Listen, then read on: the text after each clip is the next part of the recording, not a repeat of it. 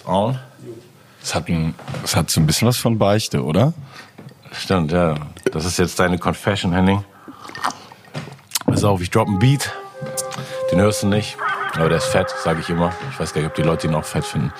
Und dann mache ich meine Ansage und sage herzlich willkommen, meine Damen und Herren, zum heutigen Hochkultur-Podcast. Mein Gast ist ein junger Mann, der es geschafft hat, von der Straßenmusik bis in die größten Hallen und Bühnen des Landes und international zu spielen in den letzten paar Jahren. Er ist äh, ein sehr äh, andächtiger Mensch, der viele Themen behandelt, auch in seinem Social Media äh, Live und sich in, in viele Sachen einmischt, seine Meinung dazu gibt, sich dem öffentlichen Diskurs stellt zu Themen. Ich weiß ihn sehr zu schätzen für das, was ich im letzten ähm, Jahr von ihm online mitgekriegt habe und vor ein paar Wochen durften wir uns persönlich kennenlernen, haben einen netten Abend miteinander verbracht. Heute Abend ist er hier, Henning May von Annemai Kanterei, meine Damen und Herren. Hallo, hallo. Da, danke, dass ich hier sein darf. Ich freue mich sehr. Ja, Mann, sehr, sehr cool, dass das geklappt hat, auf jeden Fall. Wir haben uns neulich das erste Mal bei dir abends getroffen. Du hast mich eingeladen. Das war ein sehr entspannter Abend. Wir haben irgendwie sechs Stunden, wir haben uns hingesetzt und einfach sechs Stunden geredet. Irgendwann waren wir so auf, okay, wir sind verdammt stoned und ja, und ich muss sagen, unsere äh, geteilte Vorliebe für ähm, eine bestimmte Limonade mit Mango-Geschmack, das ja. hat das hat mich echt geflasht. Also ich genau. kenne wirklich keinen anderen, der die trinken kann. Voll. Wir wollen natürlich kein Product Placement machen, aber manche Leute wissen, wovon wir reden. Das ist ein nostalgischer Flash auf jeden Fall. Ja, Mann, ey, wie geht's dir? Mir geht's, mir geht's ganz gut. Zeit. Ich war jetzt zweimal in Quarantäne, das war komisch und ja. ist so, äh, ich glaube, jetzt hat ja vielleicht jeder schon mal so eine Erfahrung gemacht, dass man irgendwie Kontakt zu einer positiv getesteten Person hat oder vielleicht auch selber positiv getestet wurde oder auch einfach Symptome hat und irgendwie sich da freiwillig in Quarantäne begibt. Ja. Und ich finde es schon verrückt. Also auch dann irgendwie so mit dem Gesundheitsamt telefonieren und mit Freunden dann telefonieren. die haben dann gecheckt immer, ob du zu Hause bist und. Ja, die haben auch nochmal angerufen, gefragt, ob ich Symptome habe und so. Mhm. Kamen die auch vorbei? Nee, die kamen nicht vorbei. Also es gibt wohl auch so Tests, ähm, dass sie dann vorbeikommen und einen Abstrich mhm. machen. Ich weiß nicht genau, wann das passiert. Mm, man kriegt ja auch immer so viele Informationen dann. Also ich habe äh, irgendwie noch gecheckt, dass ich halt äh, auf jeden Fall eine Zeit lang Kategorie 2 war. Okay. Und äh, dass es wohl dann noch Kategorie 1 gibt, also die, die, die höchste Stufe der Quarantäne.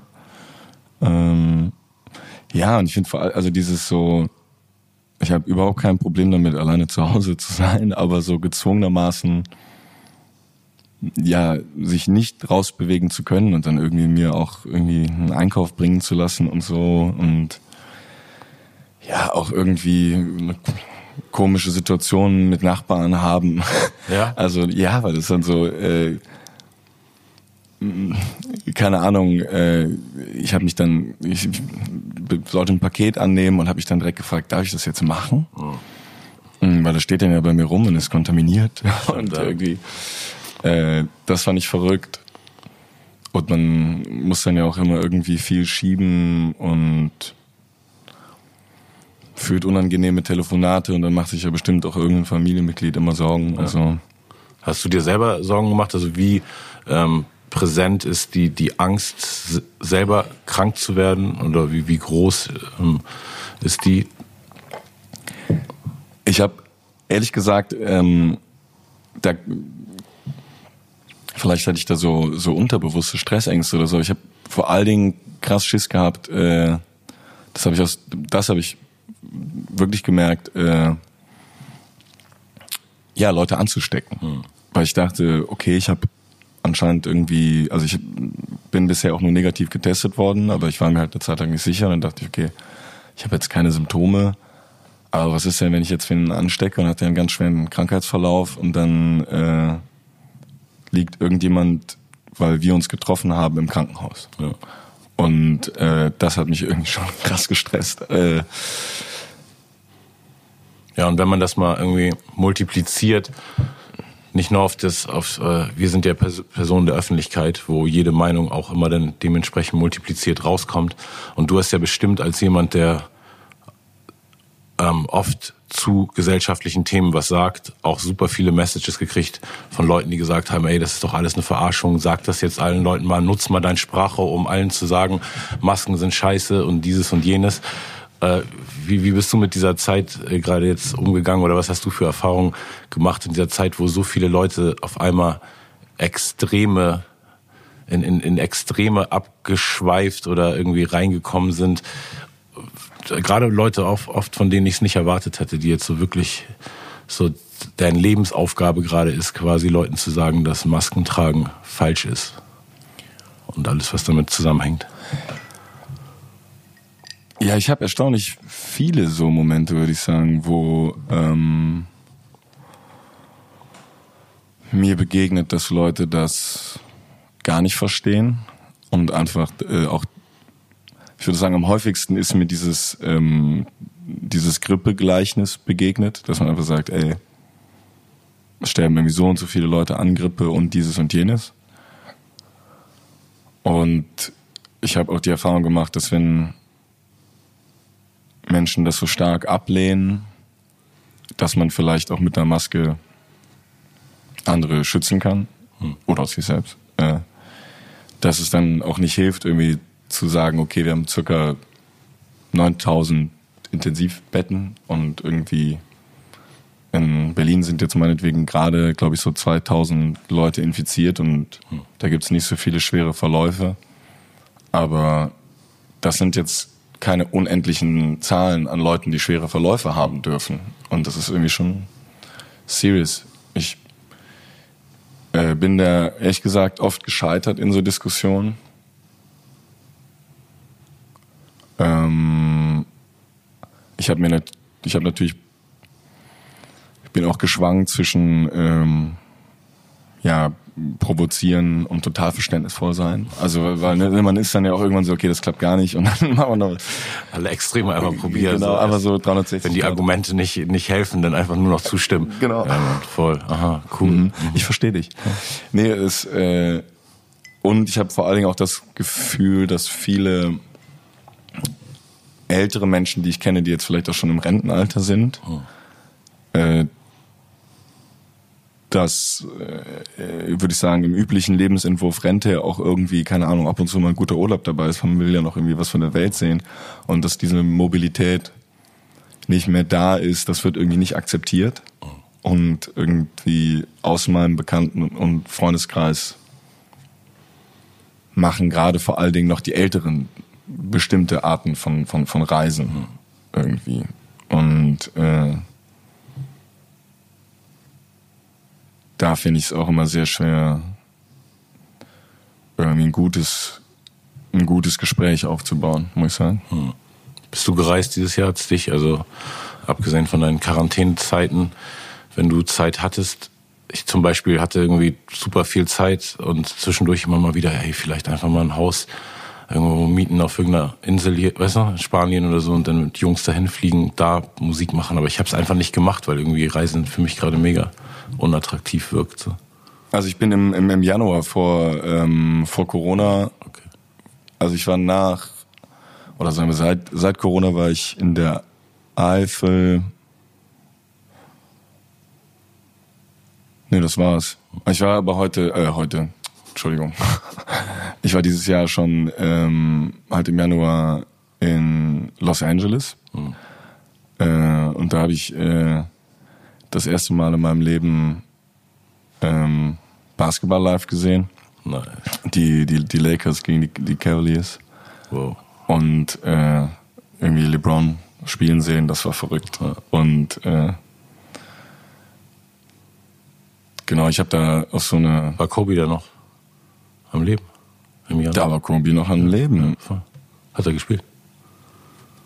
Ich glaube tatsächlich nicht. War der nicht noch, noch verletzt auch?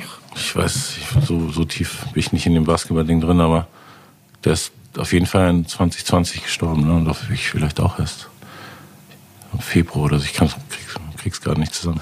Das war die, die letzte ähm, Großveranstaltung, auf der ich war, dieses Basketballspiel. Wow. Äh,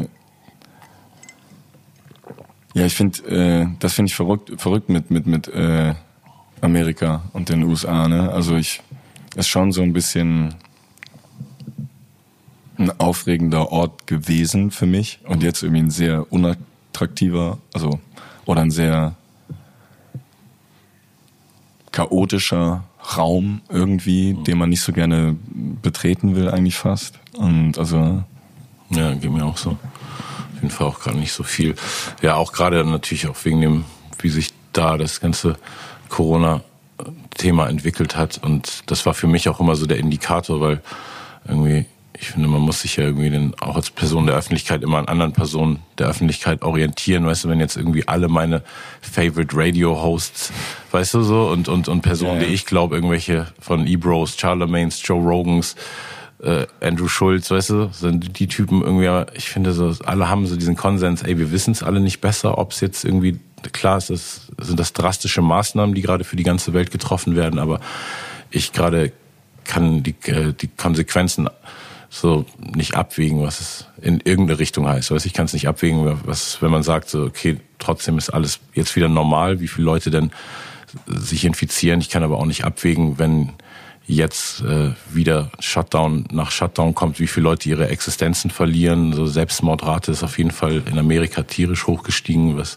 hier, glaube ich, nicht so krass ist, weil die das äh, soziale Netz einen viel besser auffängt hier. Aber irgendwann werden ja auch alle Kassen leer sein, ne, wenn das so weitergeht. Ja. Aber man kann schon echt blessed sein, dass man in Deutschland ist, was das angeht, finde ich. Also ich bin. Ich finde das so verrückt manchmal, weil irgendwie, keine Ahnung, dann irgendwie, ob man sich jetzt Neuinfektionen anguckt, irgendwie 18 auf 100.000 und irgendwie in Spanien sind es 140 auf 100.000 und dann ja auch dieses, ich, ich schaue auch gern so, ähm, ja so so Ami-Nachrichten und was ja irgendwie, also wie die sich beleidigen, das kennt man irgendwie gar nicht aus Deutschland und was sie sich da so an den Kopf werfen und äh,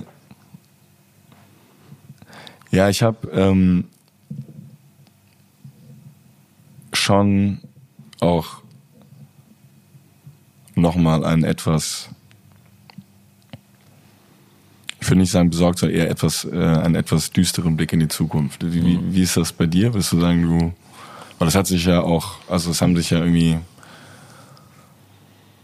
in, in, in ja, in verschiedenen Themen irgendwie äh, Leute gefunden. Ja, so. total. Es ist so viel passiert dieses Jahr, ne, von dem, ähm, finde ich, von der Einmal diese Solidarität, die ja erstmal die Gesellschaft auch gezeigt hat, als es so losging mit dem Lockdown und Initiativen, weißt du, für, für alte Leute, die, die Supermarktzeit dann hinzulegen und andere Leute, die für alte Leute einkaufen. Und ich fand echt vieles in der Gesellschaft solidarisch und was einem gute, äh, so wenn man so trennen kann, sozusagen, es gibt das System und es gibt den Mensch. So, wenn ich nur auf den Mensch schaue, habe ich eigentlich total positive Hoffnung für die Zukunft, trotz diesen ganzen merkwürdigen Diskursen, aber die Leute haben eben auch noch nie so eine extreme Situation erlebt und gleichzeitig die Möglichkeit gehabt, sich so darüber auszutauschen und so viel Fehlinformationen auch zu kriegen, in so viel sogenannte Rabbit Holes zu fallen. Ich glaube, das ist wirklich so eine Zeit, auf die man auch historisch krass zurückblicken wird, so wie, weil der, gesellschaftliche Diskurs komplett anders ist als zu jeder anderen Zeit. Sonst hat nicht,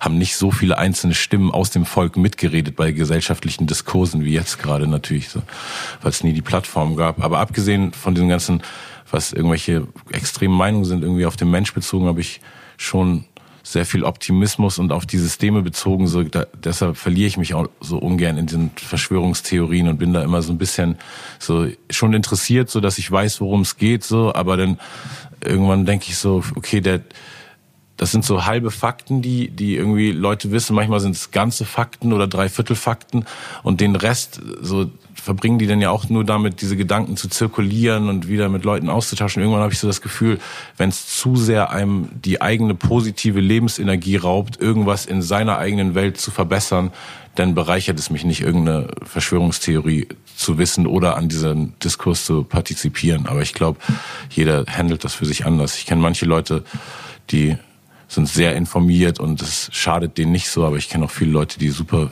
abgedriftet sind, weil ich glaube, alles, der Mensch versucht immer zu verstehen und, und zu ordnen. Und ja. zu ordnen so. Und ich glaube, dass diese Verschwörungstheorien sind so ein bisschen wie, neulich hatte ich so in meinem Kopf so die, den Vergleich, ist ein bisschen wie Universum verstehen. Weißt du, wenn du so einfach mal hochguckst irgendwie und vielleicht noch stoned bist und einfach so ins Universum guckst und denkst, ey, das hört jetzt nie auf, weißt du? Kann man, das geht nicht. Kann so, man sich nicht vorstellen. Und auch wenn auf den Tod bezogen, weißt du, weil ich glaube, das Leben ist irgendwie so, hat so, so eine, ne, so eine, so eine Zeitspanne und dann denkst du, dann bin ich tot, dann bin ich ja für immer tot. So, das ist, geht auch nicht für einen. So, das ist diese Unendlichkeitssachen. Und ich habe das Gefühl, diese Verschwörungstheorien sind eben auch so irgendwie solche schwarzen Löcher, in die man so reingesogen wird und die gehen immer weiter. So, man wird nie auf irgendeine Lösung kommen, die dich zufriedenstellt oder auf irgendein Ergebnis und du kannst auch ähm, meistens ist das Problem zu groß, um weißt du, mit dem, was du weißt und kannst, da irgendwas zu verändern, glaube ich. Aber ich finde es natürlich trotzdem wichtig, sich über alternative Fakten zu informieren, nur wie die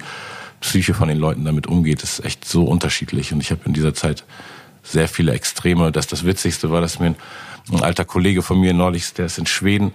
Ich hatte ein paar, also der ist jetzt gerade im Urlaub in Schweden, hat mir vor ein paar Tagen eine Message geschickt weil vor ein paar Wochen haben wir uns getroffen und der wollte mir eben schon erzählen, dass das alles eben eine komplette Verarschung ist und Covid hier und da. Und jetzt ist er in Schweden und sagt als Pro-Argument sozusagen, er sagt, hier muss keiner eine Maske tragen und in, in Restaurants sind keine Hygienevorschriften. Das, da habe ich ihm auch zurückgeschickt. Ich so, okay, Bro, dann, dann lass uns mal jetzt alle nach Schweden fahren und die anstecken. Und ähm, finde ich super, dass jetzt mittlerweile ein Pro-Argument für ein Restaurant ist, wenn keine Hygienevorschriften da sind.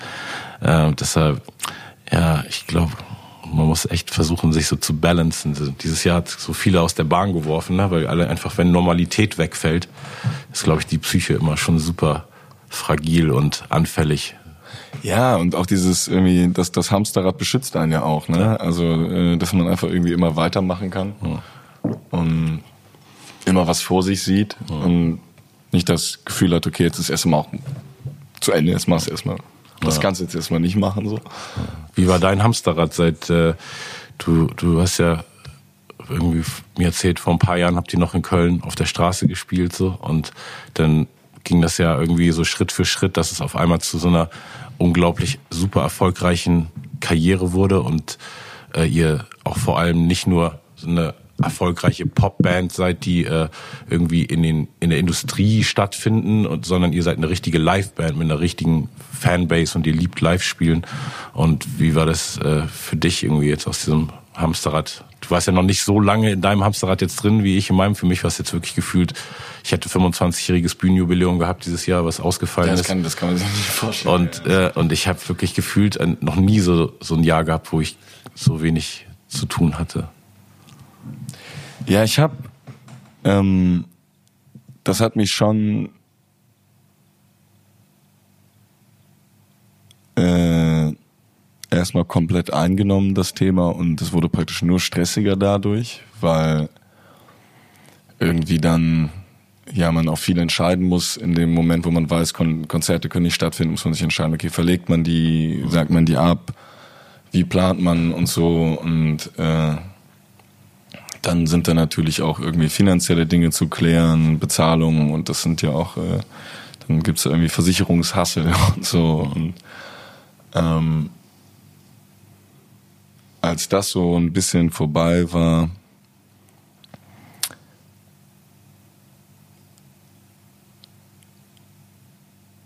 war ich halt äh, viel alleine und habe unglaublich viel Musik gemacht. Ja.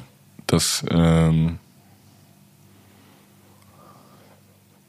war auch gut, aber ähm, ich formuliere das mal so, ich, ich, ich war noch nie so intensiv alleine zu Hause. Also es ist so, äh, auch so wirklich so dieses,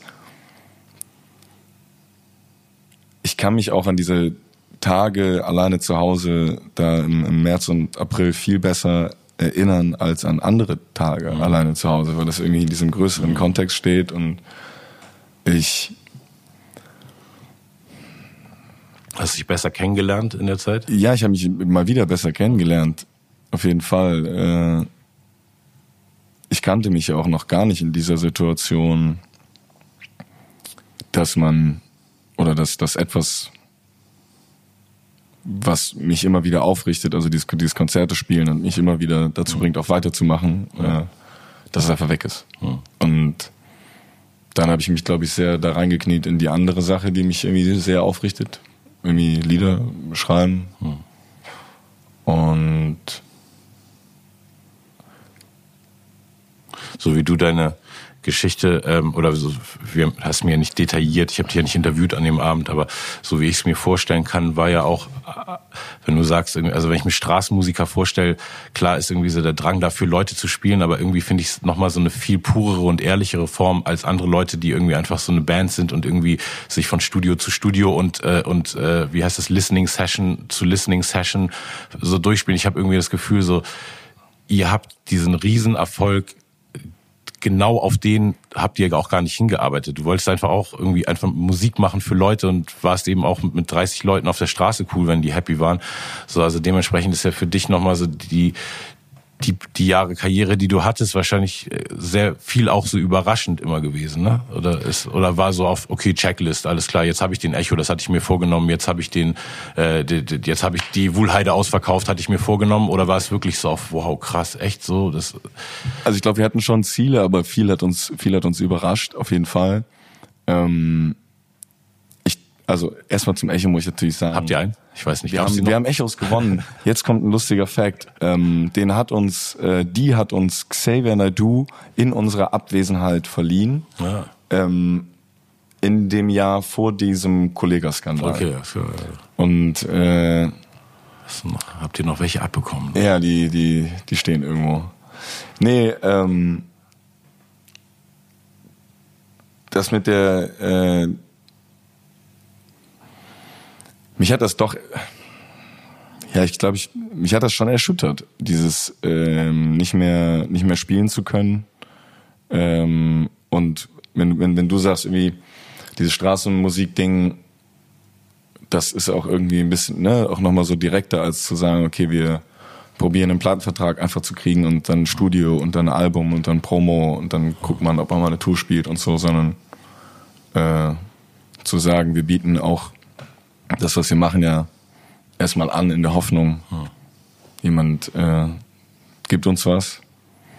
Ähm, und diese Position, die hat uns irgendwie zu, zu dem gemacht, was wir sind jetzt gerade, dass hm. äh, wir einfach immer Lust hatten, ja, das, das, das irgendwie anzubieten, was wir machen und das, das zu tun, was wir machen und das auch äh,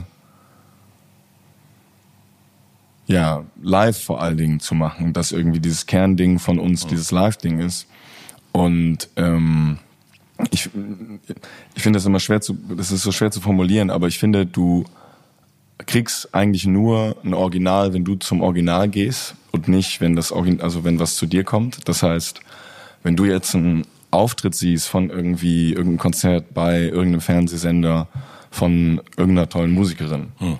dann ist diese Kunst ja zu dir gekommen hm. und es ist einfach kein Original mehr. Okay, so, so. Ja, und wenn du aber anderes, so, wenn du in der Stadt bist, dann bist du der Gastgeber, die Location ist deine an dem Abend, du lädst die zu dir ein in deine Exakt, Welt. wenn wenn jemand zu dir kommt, hm. so oder stehen bleibt oder hm. so, äh, dann hast du eigentlich diesen diesen echten, in Anführungsstrichen echten Moment äh, und auch das, was wir eigentlich tun wollen. Also äh, ich finde das cool, ein Album zu machen.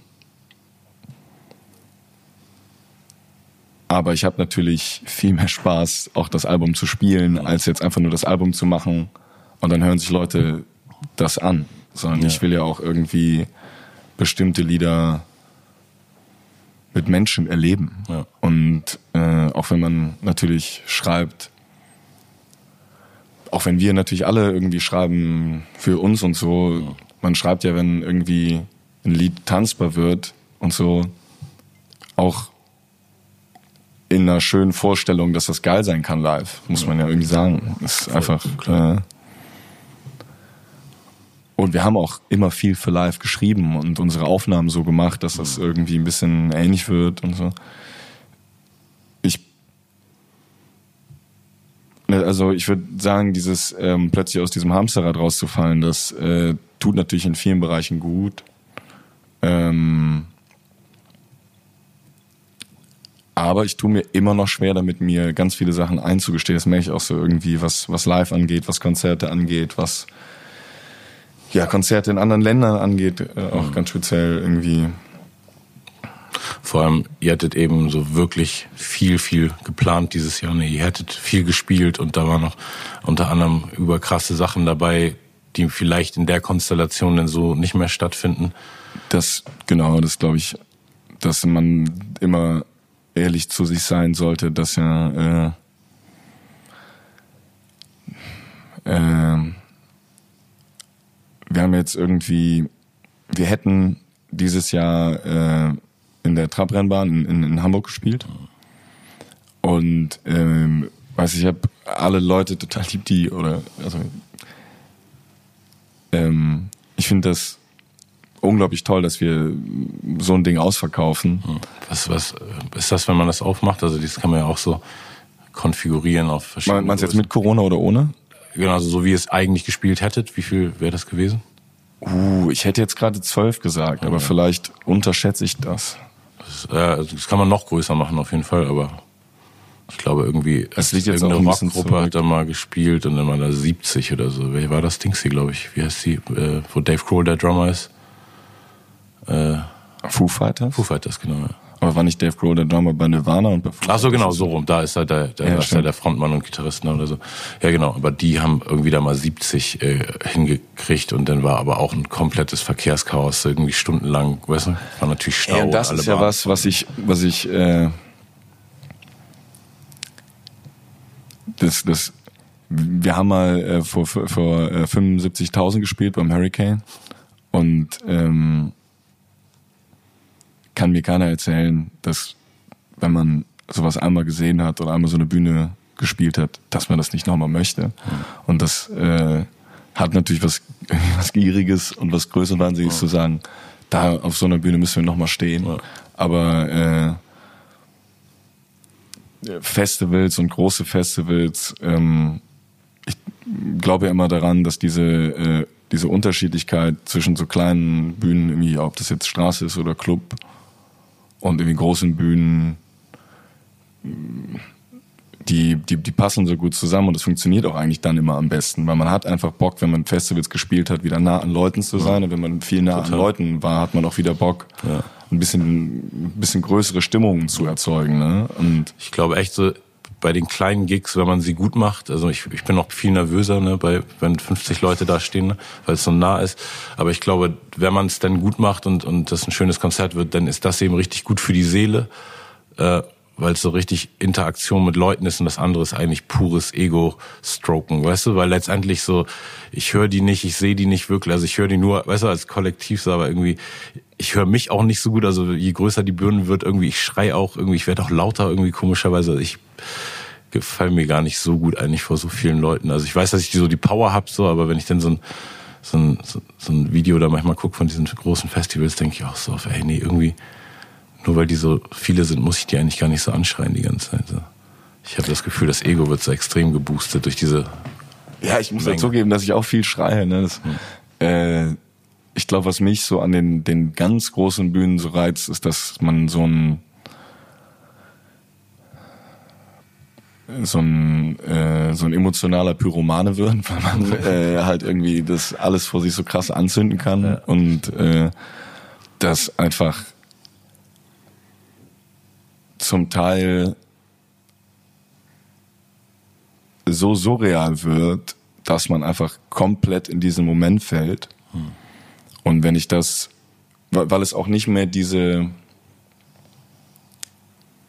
ähnlich wie auch die Größe des Universums, kann man sich nicht vorstellen, hm. dass da hinten wirklich noch Leute stehen. Hm. Und äh, ja, das, äh, das finde ich einfach krass. Ne? Hm.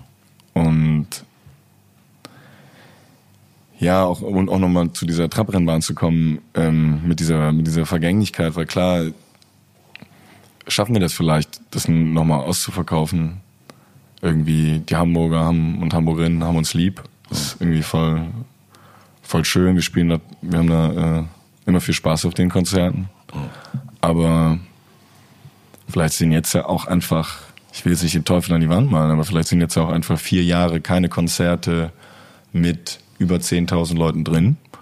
Und vielleicht sind wir eine Band, die in fünf Jahren auch einfach nicht mehr 10.000 Leute interessiert. Und das, äh, dass man bestimmte Dinge nicht einfach wiederholen kann. Das ist irgendwie, glaube ich, auch was, was mir manchmal, äh, tut mir manchmal noch weh. Ja, das glaube ich voll. Ich hatte eben echt weder dieses Jahr noch so ein, so Stand in meiner Karriere. Weißt du, dass ich jetzt dieses Jahr irgendwie irgendwas verloren hätte, was mir sonst noch nie passiert wäre. Aber das ist, finde ich, auch wirklich, oder wer weiß. Also, ja, doch schon. Also, aber ich hatte dann auch wiederum gerade am 19. Dezember letztes Jahr so eine Riesenshow, wo ich die Barclaycard Arena ausverkauft habe zu meinem Geburtstag und so alle Gäste da hatte. Ich hätte das gar nicht mehr toppen können jetzt. Weiß ich hätte eigentlich nur irgendwas Kleines gemacht, was so komplett eher so wie so eine kleine Blockparty gewesen wäre oder so. Aber ich, ich kann es mir eine Stunde unter der Dusche oder so. ja, genau. Aber ich, ich kann es mir echt vorstellen, dass es irgendwie voll schade an so einem Punkt der Karriere ist. Aber beschäftigt es dich viel? Also wie, weil ich irgendwie von so, ich lese ja gerne irgendwie zwischen den Zeilen von was mir so Leute erzählen und irgendwie vorhin haben wir auch geredet, dass du auch mal gesagt, dass du nicht so komfortabel bist, wenn du so, äh, wenn oder dass man auch so die Charme-Momente manchmal hat, wenn man Leuten neue Songs vorspielt oder nicht Charme, aber das Schon, ist, ja, ja, ich, äh, ich finde das unterschiedlich äh, oder interessant, wie sich das bei Künstlern aufteilt, diese Balance, wie groß das Ego ist und die Ambition und in welchen Momenten sie aber einfach diese, das Ego so pusht und einem hilft, weißt du, zum Beispiel, ich kann mir vorstellen, wenn du dann einfach vor 75.000 stehst, wie riesig, aber du bist eben trotzdem super humble und bescheidener Typ und sehr selbstreflektiert, glaube ich, in, in anderen Situationen. Und ich finde es interessant, weil manche Künstler zum Beispiel können mir ihre Songs vorspielen und mir dabei so krass ins Gesicht rappen. Weißt du, kann einfach so und das so mitmachen und ich finde immer. Ja, bin ich sehr neidisch. Bin ich, also, ja, ne? da, das ist mir auch schon oft begegnet, da bin ich sehr neidisch. Das, das schaffe ich nicht, auch dann so zu sagen, hier. Ich performe äh, das jetzt nochmal für dich. Genau, ich, ich, ich, ich spiegel das nochmal irgendwie live wieder. Das, ja. das kann ich nicht. Ich habe äh, natürlich auch den Größenwahnsinn. Ja. Glaube ich, wie jeder, der alle, die alle die Kunst machen, sind, glaube ich, oder müssen ein bisschen größenwahnsinnig sein, weil man irgendwie denkt, ich mache jetzt hier was absolut Sinnloses, aber das macht schon Sinn. Mhm. Und das, äh, oder was absolut nicht zweckgebunden ist ja. irgendwie. Und dann Hattest du den auch schon bevor so viel Erfolg kam? Also war der auch so der, der so, ein, Faktor, der, der da hingeführt hat, der Größenwahn, dass das immer so in eurer Band wart ihr schon so, ey, und ja, Mann, und dann, dann wir werden die Dudes oder hattet ihr so, weil im, im Rap ist ja immer dieses Healthy Competition Ding. Ich habe wirklich, ich liebe alle anderen Rapper so, weißt du, mit ich aufgewachsen bin, aber ich wollte auch wirklich immer besser sein als die und ich wollte, dass die wissen, dass ich weiß, dass die wissen, dass ich besser bin als die.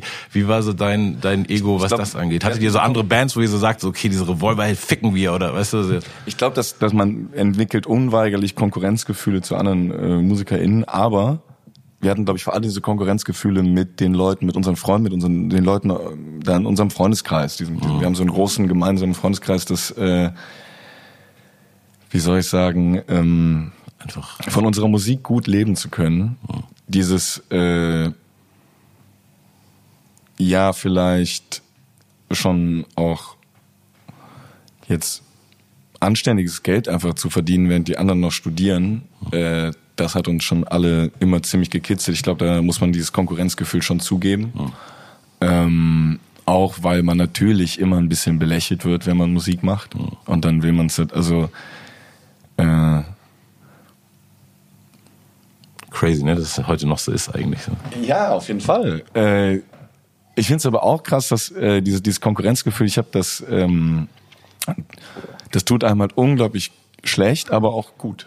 So, und ich habe schon, weil ich Leute bewundert habe oder weil ich gut fand, was die gemacht haben, meine Sachen schlecht gefunden. Und das hat mir dann auch einfach ja geholfen, irgendwie Sachen zu machen, die vor allen Dingen erstmal mir so gut gefallen, dass ich mich damit traue, äh, ja, das, das rauszugeben. Mhm. Und ähm, ey, es,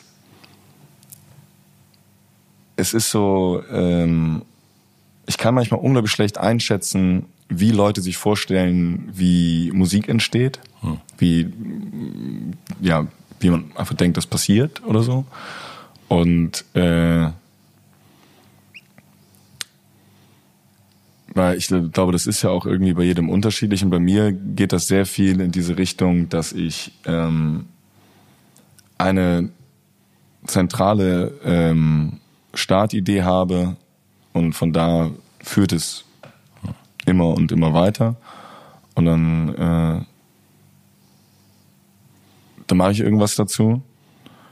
Und ich habe das so ein bisschen, dass ähm, wie soll ich sagen, äh, ja, in, de, in, in, der, in der jetzigen Zeit ähm, verschieben sich plötzlich alle Prozesse für mich irgendwie und äh, Arbeitsprozesse auch, also genau. Und ähm,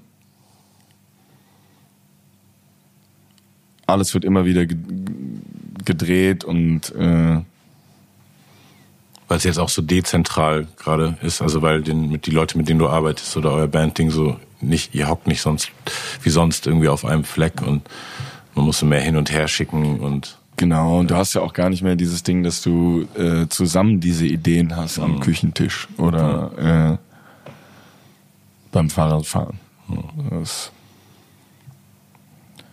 das, äh, wie, wie, wie machst du das, wenn du weil du kennst das ja eigentlich nur so alleine, die erste Idee haben.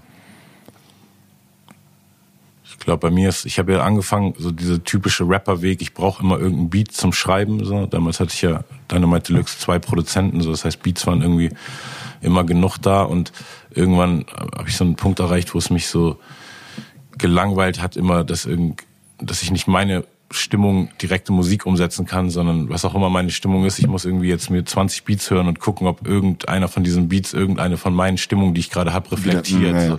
Und dann habe ich eben angefangen, selber mehr Musik zu machen und einfach zumindest schon mal Skizzen zu bauen und dann daraus ist dann immer mehr auch so ähm, der Drang gewachsen oder es wurde dann einfach immer mehr vollere Instrumentale schon, die ich bauen konnte. Und ich glaube, dadurch habe ich viel von so Druck verloren, was so ähm, was so Schaffensprozesse angeht. Also ich habe schon, ich habe einen riesen Anspruch an mich selbst teilweise echt so, weil ich so durchgehend auch aktiv bin und seit mindestens zehn Jahren mich selber aufnehme und produziere und nie irgendwie phasengebunden. Nicht so, ich bin, das ist jetzt meine Albumphase und dann gehe ich auf Tour. Währenddessen mache ich eben auch immer Musik und wenn ich zurückkomme, mache ich auch wieder Musik und deshalb so, aber trotzdem habe ich manchmal äh, das Gefühl, nach zwei, drei Tagen, wenn ich nichts gemacht habe, bin ich schon so auf, oh krass, ich habe ewig nichts gemacht irgendwie so. Und und halt mich so im Flow, weil ich dann eben, wenn mir kein Text einfällt, mache ich ein Beat oder weißt du so, und irgendwas kommt immer raus. Und ich finde, das, das Aussuchen, also für mich ist der, mein härtester Beruf, um erfolgreich noch zu bleiben, ist, dass ich ein guter A&R sein muss für meinen eigenen ganzen Shit, den ich als Künstler mache. So, weil ich habe also verliere zwischendurch komplett den Überblick einfach so, wie viel. Ich habe so viel Karteileichen so. Ja, das passiert mir auch so viel.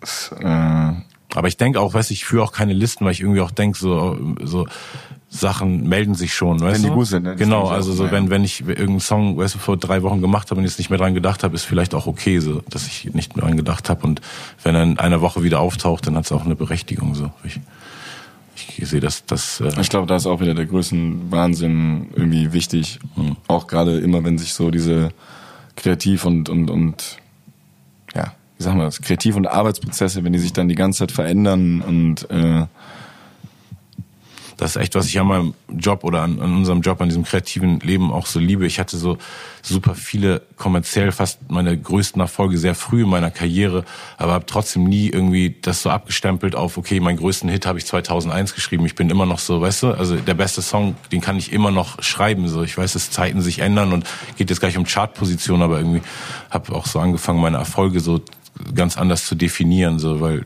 diese Zahlen und so sind alles schön, aber am Ende sind es irgendwie keine realistischen Messwerte für irgendwas, was so pur aus deiner Seele kommt, weißt du, sollte nicht irgendwie nur daran gemessen werden, wie viele Leute es klicken, streamen, kaufen. Und das ist natürlich immer leicht sich zu sagen, ist schwer umzusetzen.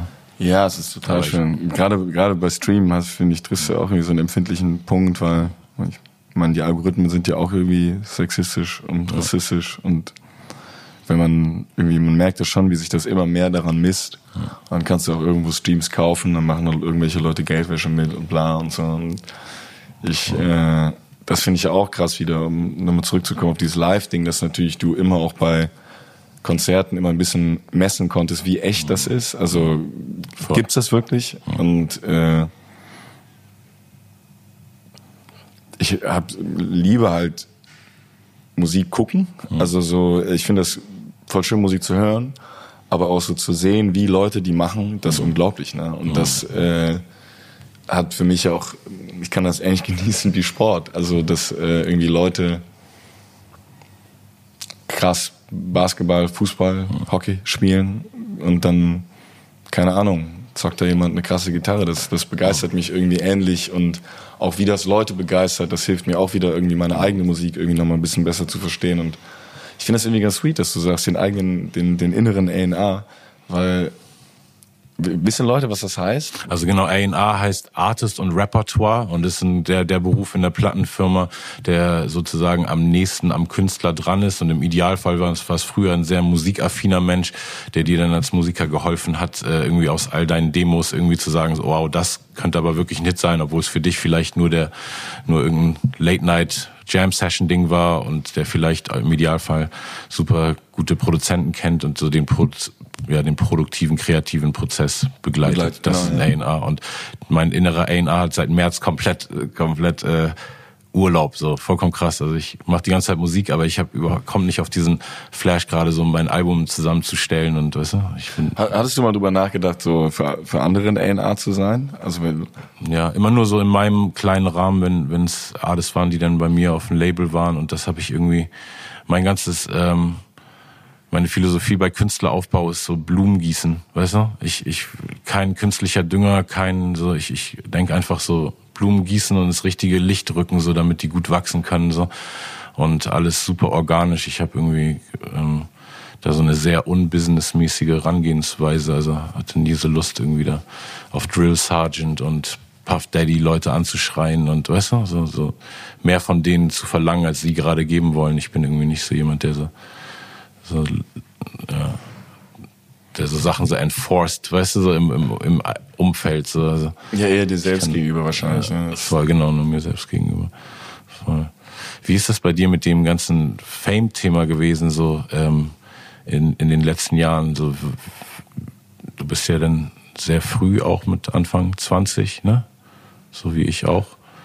Sehr großer Medienmensch irgendwie dann auch geworden und viele Leute kennen auf einmal deinen Namen, erkennen dich auf der Straße. Wie jetzt sich das, ähm, wie, wie hältst du da dein, deine Balance, wenn du auch, wenn wir schon viel über Ego und Größenwahn geredet haben, weil ich finde, gerade in diesen zwischenmenschlichen Situationen macht es da ja unseren Beruf oft äh, super schwer. Ich hatte oft so das Gefühl, ich kann mit vielen Leuten außerhalb der Kunstwelt nicht mehr so gut Zeit verbringen, weil irgendwie ich mir vorkomme, als wenn ich angebe, wenn ich nur über das rede, was mein ganz normaler Tagesinhalt ist und die Leute, mit denen ich interagiere. So. Und dann habe ich oft Situationen aber gehabt, wo, weißt du, ich mir die ganze Zeit dann von deren scheiß Jobs irgendwie die Geschichten anhören muss, von deren unmotivierten Mitarbeitern. Und man hätte auch über was Geileres reden können, aber ich kann es irgendwie nicht sagen. Weißt du, weil ich so, ich habe irgendwie super viel, äh, ja, auch so ein bisschen, ah genau, das, das fiel mir eigentlich auch ein. Du hast nämlich gesagt, du findest äh, du, du traust dich fast nicht mehr auf der Straße einfach Musik zu machen, weil du denkst, es würde so ein bisschen rüberkommen, als wäre das jetzt so ein prätentiöser Move, so ey, guck mal, ich bin Henning May von Annemai Kantereit und ich stelle mich aber jetzt hier hin, weil ich so gönnerhaft bin und für spiel für euch. Hey, Obwohl, schaut mal, ich spiele immer noch auf der Straße. Weißt? Ja, also, ja, ich habe das, äh, ich habe dir auch erzählt, dass dieses äh, im Ausland Musik machen hm. mir dann immer sehr gut tut, weil das so ein Reality-Check-Flavor hat, weil du dann irgendwie nochmal merkst, okay, äh, vielleicht spiele ich jetzt doch lieber nochmal ein Cover. so, mhm. und dann äh, und irgendwie nicht jammen und irgendwie mhm. mir was ausdenken und irgendwie so Freestyle-mäßig, sondern mhm. bisschen vier, fünf Leute zum Stehen beim Bringen und dann, dann kann ich jammen. Äh, ich brauche diesen Kick immer noch, ähm, draußen, draußen auch Musik zu machen. Aber ich habe das natürlich auch einfach an bestimmten Plätzen, wo ich früher schamlos gewesen wäre oder wo wir auch schamlos waren, einfach äh, gerade an so großen, belebten Plätzen dann einfach zu sagen, hier stellen wir uns jetzt hin, jetzt machen wir hier Musik. Ähm, Hallo Leute, seht ihr uns alle irgendwie? Weil auch der die Stimmung auf diesen Straßenkonzerten heute eine andere ist, als die früher war. Hm. Äh, wegen iPhones und. Genau, und ähm, genau wegen der gesamten Gesellschaftsstimmung, aber vor allen Dingen wegen Handys. Hm. Also weil äh, es dann wesentlich darum geht, das aufzuzeichnen, kaum noch darum, jetzt zu sagen, das könnte jetzt hier so eine Art Konzert werden. Mhm. Und dann ist das so ein zufälliges Konzert und mhm. man hat irgendwie vielleicht sogar noch Chips geholt oder so. Und ähm, wir haben das ja, wir haben praktisch erst einfach sehr viel Straßenmusik in Köln gemacht und dann ähm, kannten natürlich auch irgendwie ein paar Leute da unser Gesicht. Und äh, ich glaube, zum ersten Mal habe ich das als, als hier so richtig, so durchgehend irgendwie auch als, als einschränkend empfunden und dadurch auch irgendwie als, als unangenehm, als wir ähm, unser erstes Album rausgebracht haben, 2016, weil wir auch da sehr viel Fernsehen gemacht haben und äh, dann einfach die, die, es gibt so viele Menschen, die einen dann ansprechen, die gar nicht unsere, also die, die hören gar nicht unsere Musik, aber die äh, haben einfach noch was zu sagen. Und äh, da ich probiere, möglichst äh, auch immer irgendwie ja, respektvoll zu sein, wenn mich jemand anspricht, äh, ist das dann manchmal nicht so leicht, irgendwie alles auch dem wieder zu entkommen und so weiter. Und ähm, dann hat mich ja auch einfach dieses, das muss man ja auch sagen, ich glaube, das, das verschweige ich auch immer gerne, weil ich äh, irgendwie auch nett sein will, aber es weckt natürlich auch Begehrlichkeiten irgendwie bei Leuten. Ähm, ich würde sagen, die, die, die beste ähm, Folge von irgendwie äh, erkannt werden, auch einfach so, so YouTube-mäßig auch erkannt werden, dass irgendwie Leute halt ein Video kennen, zwei Videos kennen mhm. und äh, denken, mein Vorname ist Anne oder so. Das, hey, Äh, ja, das, nice. und äh, das, ich glaube, dass das Gute ist, ähm, dass man oder dass das oder für mich war das Gute, dass ich es irgendwie ähm, zum Teil in mein Selbstbewusstsein übertragen konnte. Also dass ähm, ich habe auch bin auch immer wieder einfach Menschen begegnet, die haben mir dann gesagt, ey, ich fand hier dieses Lied gut und diese, deswegen und das so blöd das klingt, ich habe mir gedacht, ja, ich habe das Dank, genau. Weißt Geil, du, so, ja. und so, dass, dass ich so denke, ey. So richtiges Feedback von den ja, richtigen so, Leuten, ja. Du hast das verstanden, was ich damit gemeint habe. Und ich finde es ja auch super, wenn irgendwie jemand sagt, äh, ein, ein, äh, ein, ein junger Mann, den ich mal kennengelernt habe, Jonas, hat mal in Rostock gesagt, ähm, warum kann man zu eurem Lied 21, 22, 23 tanzen? Eigentlich sollte das eher so eine Ballade sein, weil die Leute sollten bei dem Lied zuhören. Warum habt ihr das zum Tanzlied gemacht? Verstehe ich nicht. Mhm. Das ist eine Kritik bla bla an dem und dem und warum machst du das so? Und dann konnte ich mich dann mit dem irgendwie drüber unterhalten. Und äh,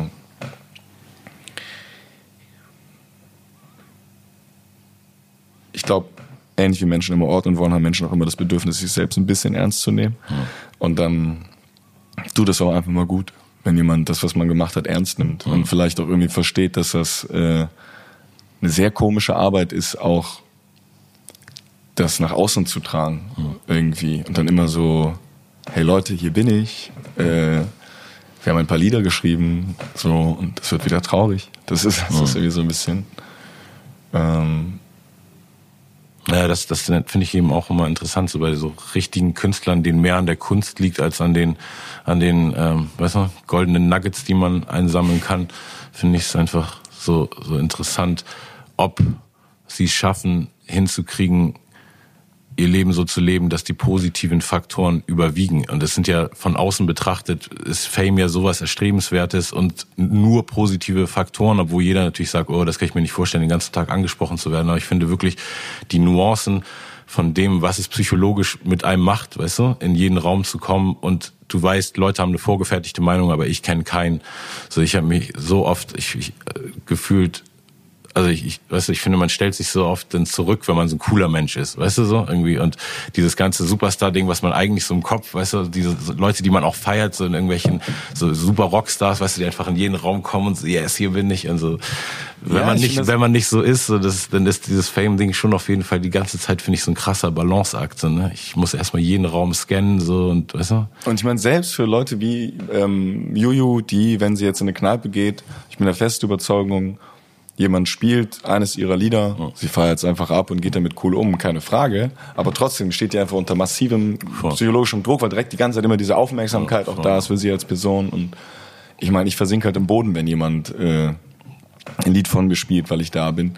Äh, außer wenn jemand in Köln an Karneval äh, Tommy spielt, so ein Lied für, für okay. meine Heimatstadt, dann ja. würde ich, glaube ich, mich eher ja, auf die Theke stellen. Dann ist, das ist dann so ein kulturelles Statement genau, sozusagen, genau, mehr als dass es jetzt so eine, so eine Huldigung deiner Anwesenheit ist, weil genau. das ist ja eben peinlich, weißt du so? Ja, aber es geht ja irgendwie, wenn es so, so ein bisschen selbstironisch und lustig wird, ja. ist geil, aber wenn man so ist, so, ey, geil, dass der hier ist und dann spielen wir seine Mucke, ja. das macht mich fertig. Aber das, äh, das ist, ich verstehe das manchmal nicht. Ich habe das, ähm, mir passiert das auch irgendwie, ja, ja gut, jetzt seit Corona nicht mehr, aber auch mal auf einer Party einfach, dass irgendjemand auch wirklich weil er mich einfach mag hm. und ich lerne ihn gerade kennen, dann einfach zur Anlage geht hm. und jetzt sagt, Leute, ne, so.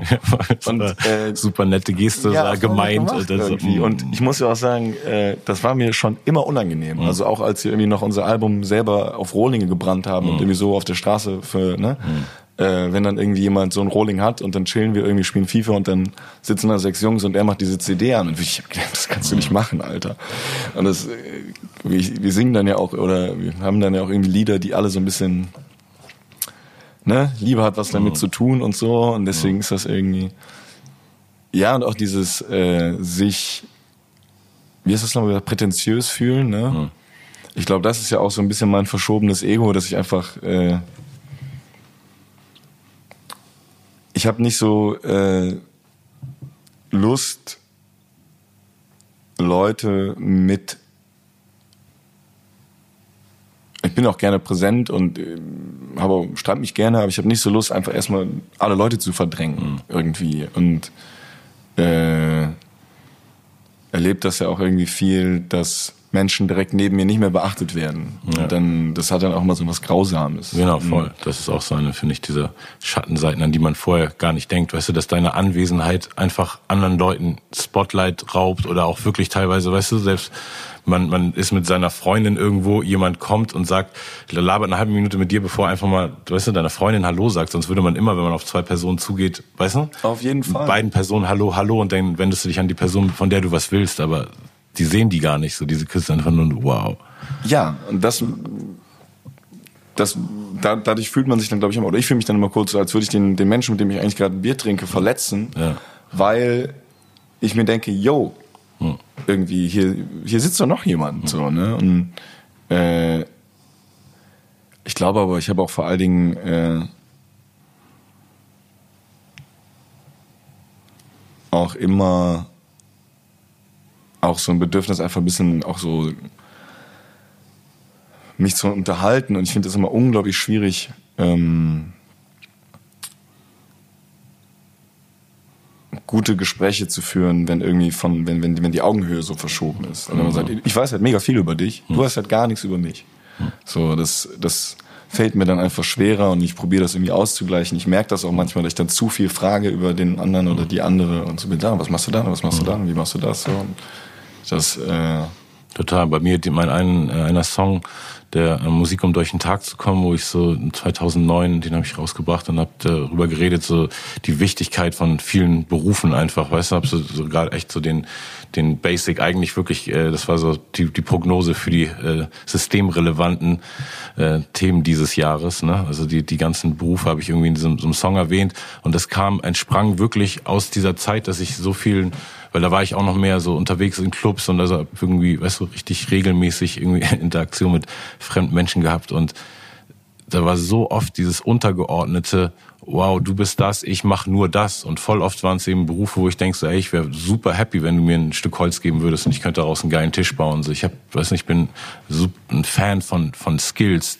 weil Skills ja, kannst okay. du nicht Leuten wegnehmen. So Besitz kannst du sofort jemanden wegnehmen. So wenn du ich die jetzt eine Million überweist, musst du direkt 500.000 wieder dem Staat zurückgeben. So genau, weißt du, dann kannst du die und kannst in weißt du, so vielen Ländern auf einmal mit deinem Wissen was anfangen und das war wirklich so immer der, der Grundauslöser, warum ich, also so viele von diesen Sachen haben eben dann zu, genau, sind denn so, die, die Songs sind Resultate sozusagen aus diesen Interaktionen mit Menschen, wo ich so gemerkt habe, so wow, dieses, es ist äh, Fame ist sowas Unnatürliches eigentlich, dass es irgendwie mal so so erfunden wurde, ne? So auch wenn man davon profitiert, so, aber irgendwie wenn man so ähm, Freund vom großen Denken ist so und aufs Gesamtbild denkt, ist es eigentlich nicht wirklich gut so.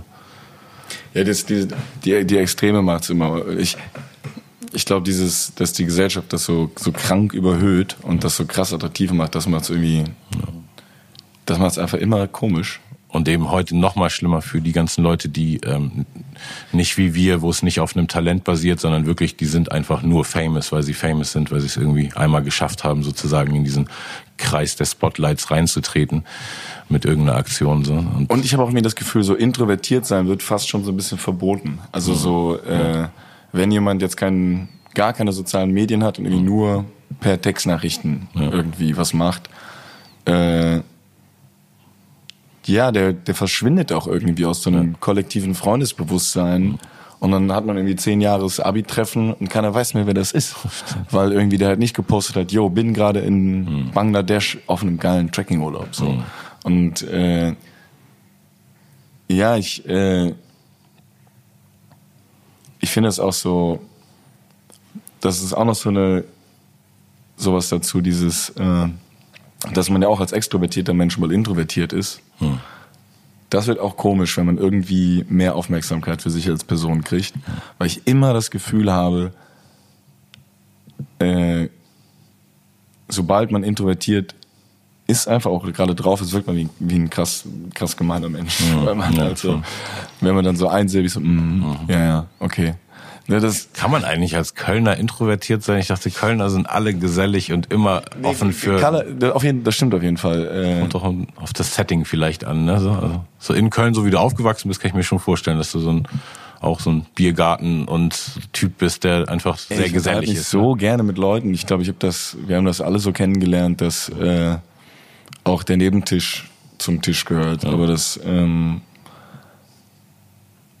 ja äh, da hat dann schon auch so der, der Beruf und der Status natürlich an der Wahrnehmung was geändert einfach. Ne? Würde ich schon ja. sagen, ja. Also ich muss auch einfach dann so krank aufpassen, was ich sage manchmal. Ja. Äh, weil ich dann ja auch irgendwie mittlerweile gelernt habe, dass irgendwie, ich habe gar keine Lust, mich mit dir zu unterhalten, total verletzend sein kann. So. Und äh, dass man dann vielleicht, man hat, wollte einfach zu einem Menschen sagen, ey, ich möchte jetzt nicht mit dir reden. Äh, ja, ich hätte mir, ne, wenn man sich eine Minute Zeit nimmt, geht der Mensch vielleicht ganz anders nach Hause. Das ist irgendwie so. Naja. Dann, äh, ja, und was ich aber, äh, das sind jetzt ja auch schon irgendwie vier Jahre oder so, in denen ich das auch so wirklich auch so wahrnehme, wie ich es jetzt wahrnehme und auch irgendwie ein bisschen mehr bespreche mit, mit Freunden auch und so. Ähm, was schon auch so insgesamt nach einfach viel mehr Zeit viel besser wird, ist dieses Wachstum-Wachstum-Ding, dass man irgendwie, das bin ich mittlerweile losgeworden. Also dieses so, es wäre schon besser, wenn alles noch besser und noch, noch größer und mhm. noch schneller und ne, noch differenzierter und hier nochmal und jetzt die Anlage und das muss auch noch anders sein. Und so. Sondern das äh, ich krieg manchmal, äh, mittlerweile kriege ich manchmal diesen, diesen, ist es genug Move hin. Es ist genug, es reicht. Wir müssen nicht noch mehr machen. Und ich glaube, das habe ich vor allen Dingen über diese, so, über so Öffentlichkeit gelernt, dass ja, äh, man eine gewisse Öffentlichkeit natürlich auch sich erarbeitet. Und äh, die kommt nicht von irgendwoher. Und dass natürlich die Öffentlichkeit in einem bestimmten, sag ich mal, Bereich auch wieder schwindet, wenn man in einem bestimmten Bereich sich nicht mehr so sehr zeigt. Ja. So. So wie wenn man einfach zu einer Kampagne meinst du jetzt so, meinst beim ersten Album wart ihr sehr TV präsent. Wenn ihr das danach nicht mehr gemacht habt, dann hast du auch direkt gemerkt, dass Genau, also wir, und für uns ist danach irgendwie Radio, bei unserem zweiten Album war irgendwie Radio, wir haben auch noch ein paar Fernsehsachen gemacht, aber Radio war eindeutig das attraktivere mhm. Element weil ich will, dass Menschen mich an meiner Stimme erkennen, ne? aber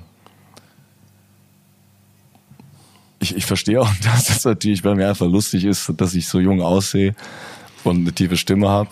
Äh, als deswegen, ich das erste Mal eure Musik ja, gemacht habe, war ich auch so auf krass, dass jetzt so eine neue Band kommt mit so einem alten Sänger und dann so, nee, der ist Anfang 20. Ich so, das, deswegen, ich brauche auch mein Gesicht für meine Stimme, aber ähm,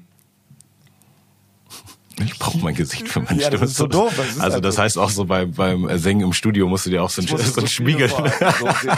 So sehe ich aus. So ich aus. Oder Selfie, einfach direkt. Scheiße, wo ist mein Bart, Alter? Das Dann ist, äh, Hammer.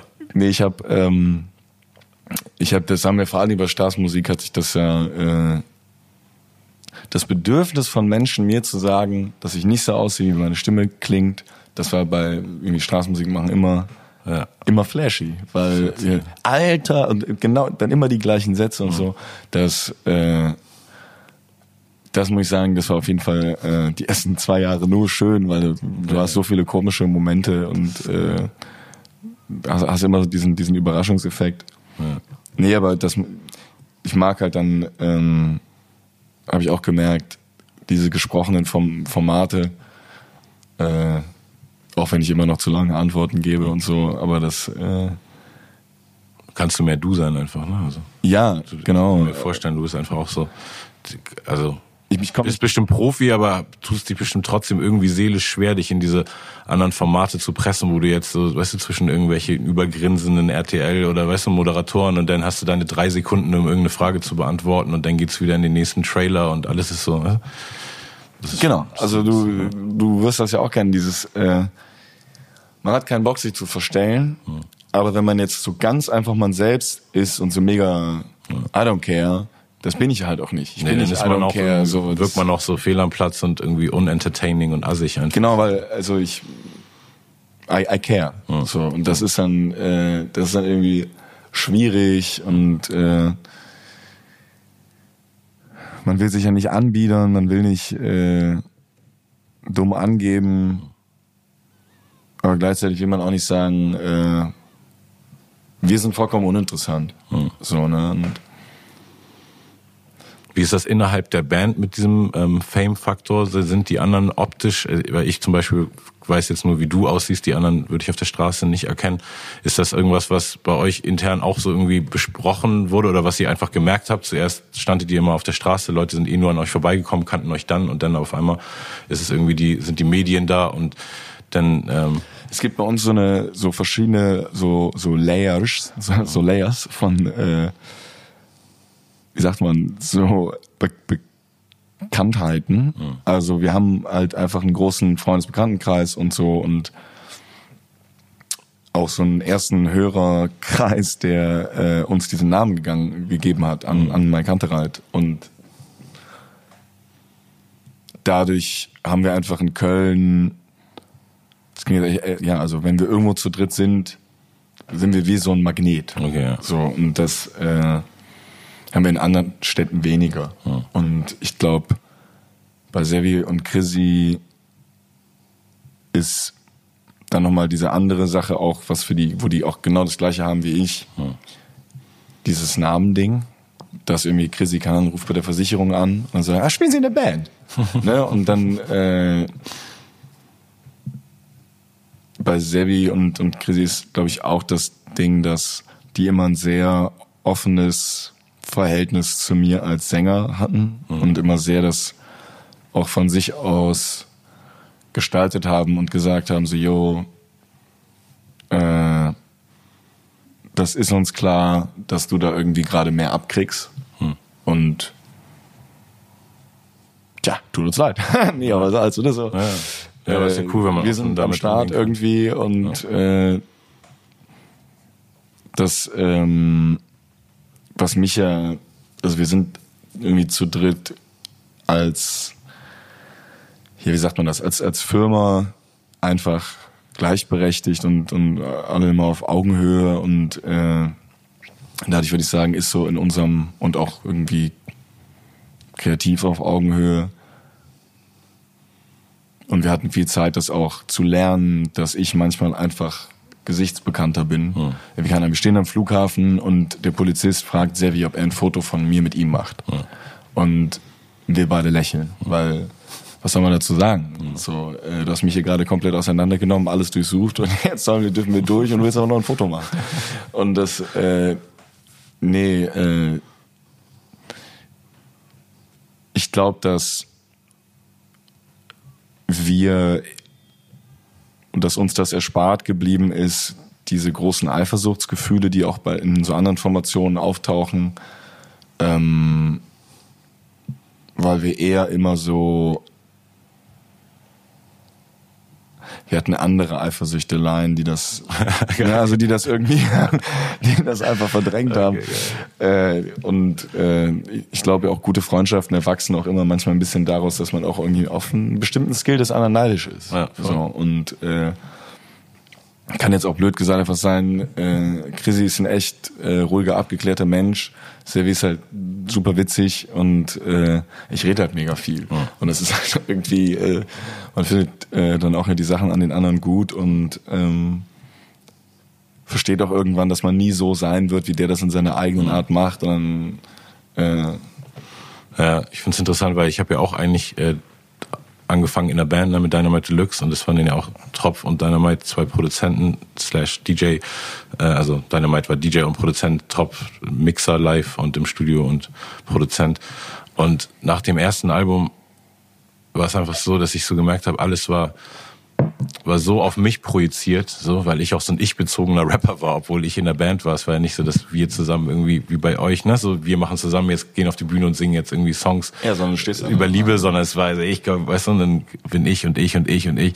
Dementsprechend war alles auch so, ähm, ja, ich bezogen irgendwie von der Außenwahrnehmung, dass ich danach einfach nicht mehr das Gefühl hatte, dass es sich für mich irgendwie lohnt, in der Band zu sein und so viel, weißt du, Kompromisse einzugehen, wenn ich aber eh alles weißt du, tragen muss an was von so öffentlicher Wahrnehmung und es war eben auch viel, weißt du, so Hate, nicht Hate, aber so ein bisschen so schon noch so Pioniersarbeit des einfach so sich selbst ausdrückens, weißt du, egal wo ich hinkam, war so auf, hey, du bist ja ganz nett, ich dachte, du bist voll ein Arschloch, nur weil ich einfach immer in Raps gesagt habe irgendwie. Ich habe auch das Gefühl, warum, warum hört man das so? Ich habe das Gefühl, das ist auch so ein Satz, den, den hören alle Leute, die in irgendeiner Form Musik machen, irgendwann mal diesen Satz, ich habe gedacht, du bist ein Arschloch. Ja, es also, war nur so, weil man. Weil eigentlich man, ist das doch ein, schon so ein. Ab, also ja.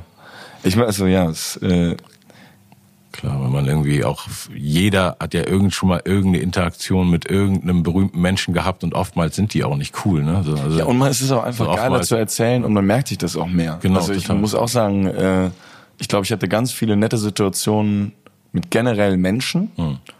Auf der Straße auch so. Ich muss es wirklich ehrlich sagen, irgendwie, keine Ahnung, mir winkt ein Autofahrer durch, hier, fahr hier durch als Fahrradfahrer mhm. los. Und ich denke mir, oh, das war nett von dir. Mhm. So. Würde ich jetzt vielleicht nachher nicht im Kumpel erzählen. Mhm. Wenn der mich aber fast tot fährt und mich anschreit, erzähle ich das auf jeden Fall. So. Und äh, das habe ich auch das Gefühl, das macht dann insgesamt auch so. Und ich habe auch das Gefühl, das ist gar nicht so ein, so ein, so ein, so ein Fame-Ding, sondern eher so ein generelles Ding. Auch so im, in meinem Freundeskreis würde ich das auch beobachten, dass dann irgendwie man vielleicht gar nicht jetzt irgendwie seinem Kumpel erzählen wird, ey, unser gemeinsamer Freund Achim, ich hatte letztens voll den schönen Abend mit dem. Hm. Sondern es ist irgendwie viel lustiger zu erzählen. Ich war letztens mit dem an Trinken und seine Freundin, das ist echt komisch. Hm. So, und das sind das dann auch so die Sachen, die man so ein bisschen mehr ausschlachtet, weil es auch so schwer ist, ausschlachten hm. zu können in guten Sachen. Das finde ich ja sogar beim Musikmachen so schwer. Also was Positives auszuschlachten. Ich bin heute Morgen aufgewacht und äh, war glücklich. Aber damit kann ich keinen Song schreiben mit dem Satz. So und das, äh, man könnte sogar, aber man macht es einfach nicht. Ne, man denkt irgendwie so, es muss immer aus irgendeinem Struggle oder Pain geboren sein. So diese. Ich finde auch einfach, ich habe viel mehr den den Drang zu schreiben, wenn ich wenn mich was ärgert, wenn ich traurig mhm. bin, als in dem Moment, äh, wo ich einfach gerade was genieße oder mhm. mir denke. Äh, ich bleib stehen, die Jungs da auf die Boys, die spielen überragend Fußball, das ziehe ich mir kurz rein würde nicht auf die Idee kommen, dann da irgendwie zu schreiben, ey, ein schöner Vormittag. So, sondern man steht da dann da rum und freut sich und dann geht man aber nach Hause und irgendwas ärgert einen und dann hat man noch die Gelegenheit, was zu schreiben und so. Ja.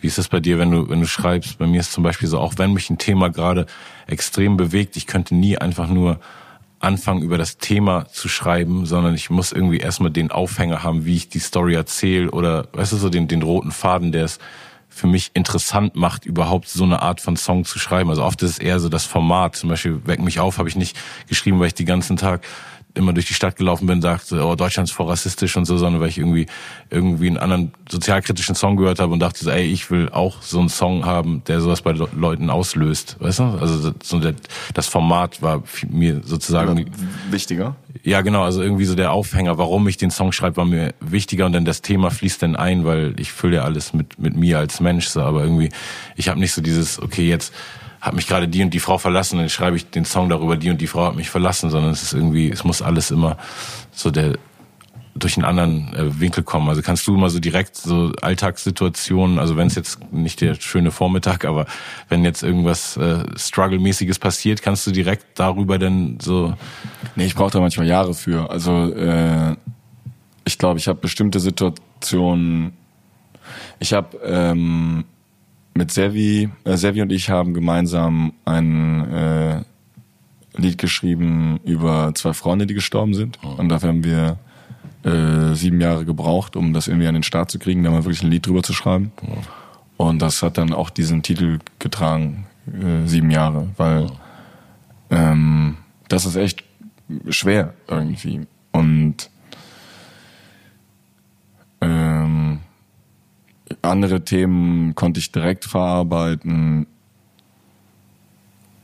Aber auch, ich meine, auch im Sinne von so, ist es dann eher metaphorisch oder ist es so richtig so? Ich habe wirklich einen Drang auch. Also ich habe, ich explodiere auch. Und äh, ich habe so ein Lied geschrieben, das heißt äh, hinter klugen Sätzen. Es fängt so an, äh, ich verstecke mich hinter ähm, klugen Sätzen, ziehe Konsequenzen, äh, die gar keine sind. Und ähm, also ich, ich versetze Freunde, die mich schätzen, äh, die an mich denken, auch wenn ich nicht erreichbar bin. Hm. Ähm, und das ist ein relativ, also der Text gefällt mir von meinen Texten besser. Hm. Und äh, das war so ein Einmal-Ding für mich. Hm. Äh, das, das passiert mir schon, dass dann äh, ich muss ja zum Glück keine Bücher schreiben und bin äh, zum Glück ja Sänger und muss nicht so viele Strophen schreiben wie du. Deswegen kann ich halt wirklich auch einfach mal in vier Stunden einen richtig rauspressen. So.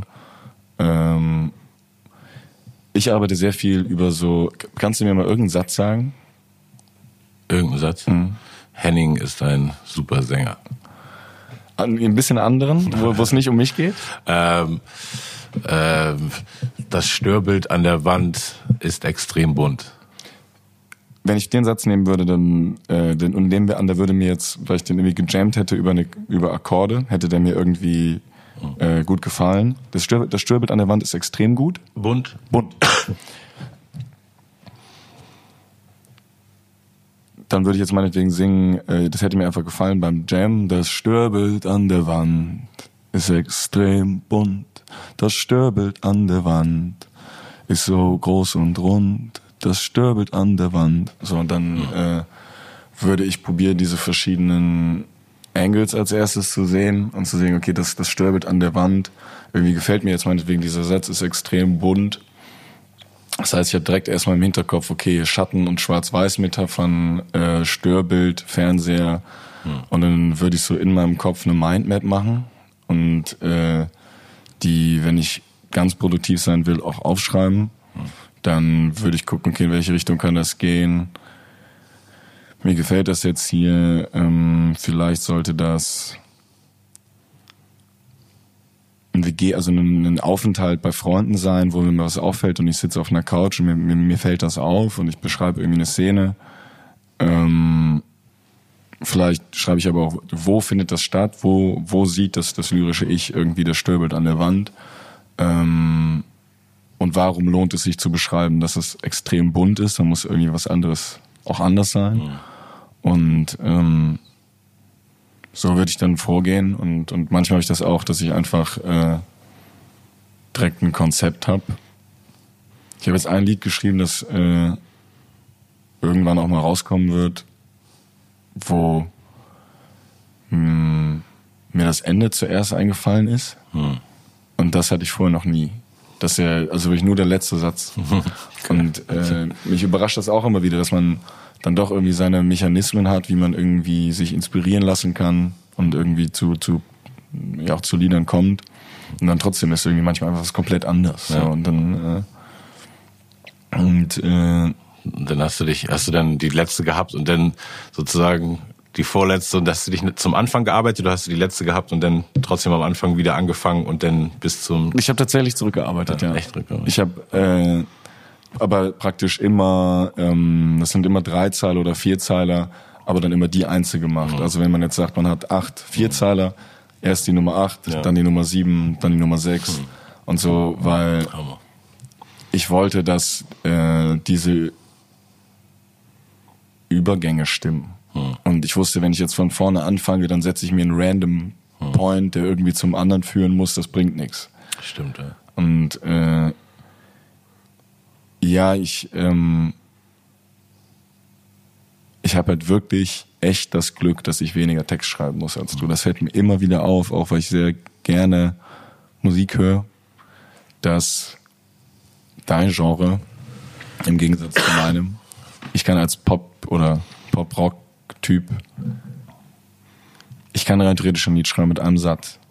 Das könntest du vielleicht auch machen, aber jetzt so äh, irgendwie so A, B, C, A, B, C einfach wiederholen. Oh, ja. Also irgendwie auch diese Wiederholung ist, ist, im, ist, im, ist im Rap ja äh, hat einen viel niedrigeren Stellenwert mhm. als im Pop und äh also jetzt in den letzten Jahren wieder viel durch dieses ganze Trap Ding, weil da ja oft den Einsatz super tot geflext wird, Gucci Gang, Gucci Gang, Gucci Gang, Gucci Gang, Gucci Gang. Aber nee, vorher an sich ist sehr wenig, viel weniger repetitiv als Popmusik. Ja.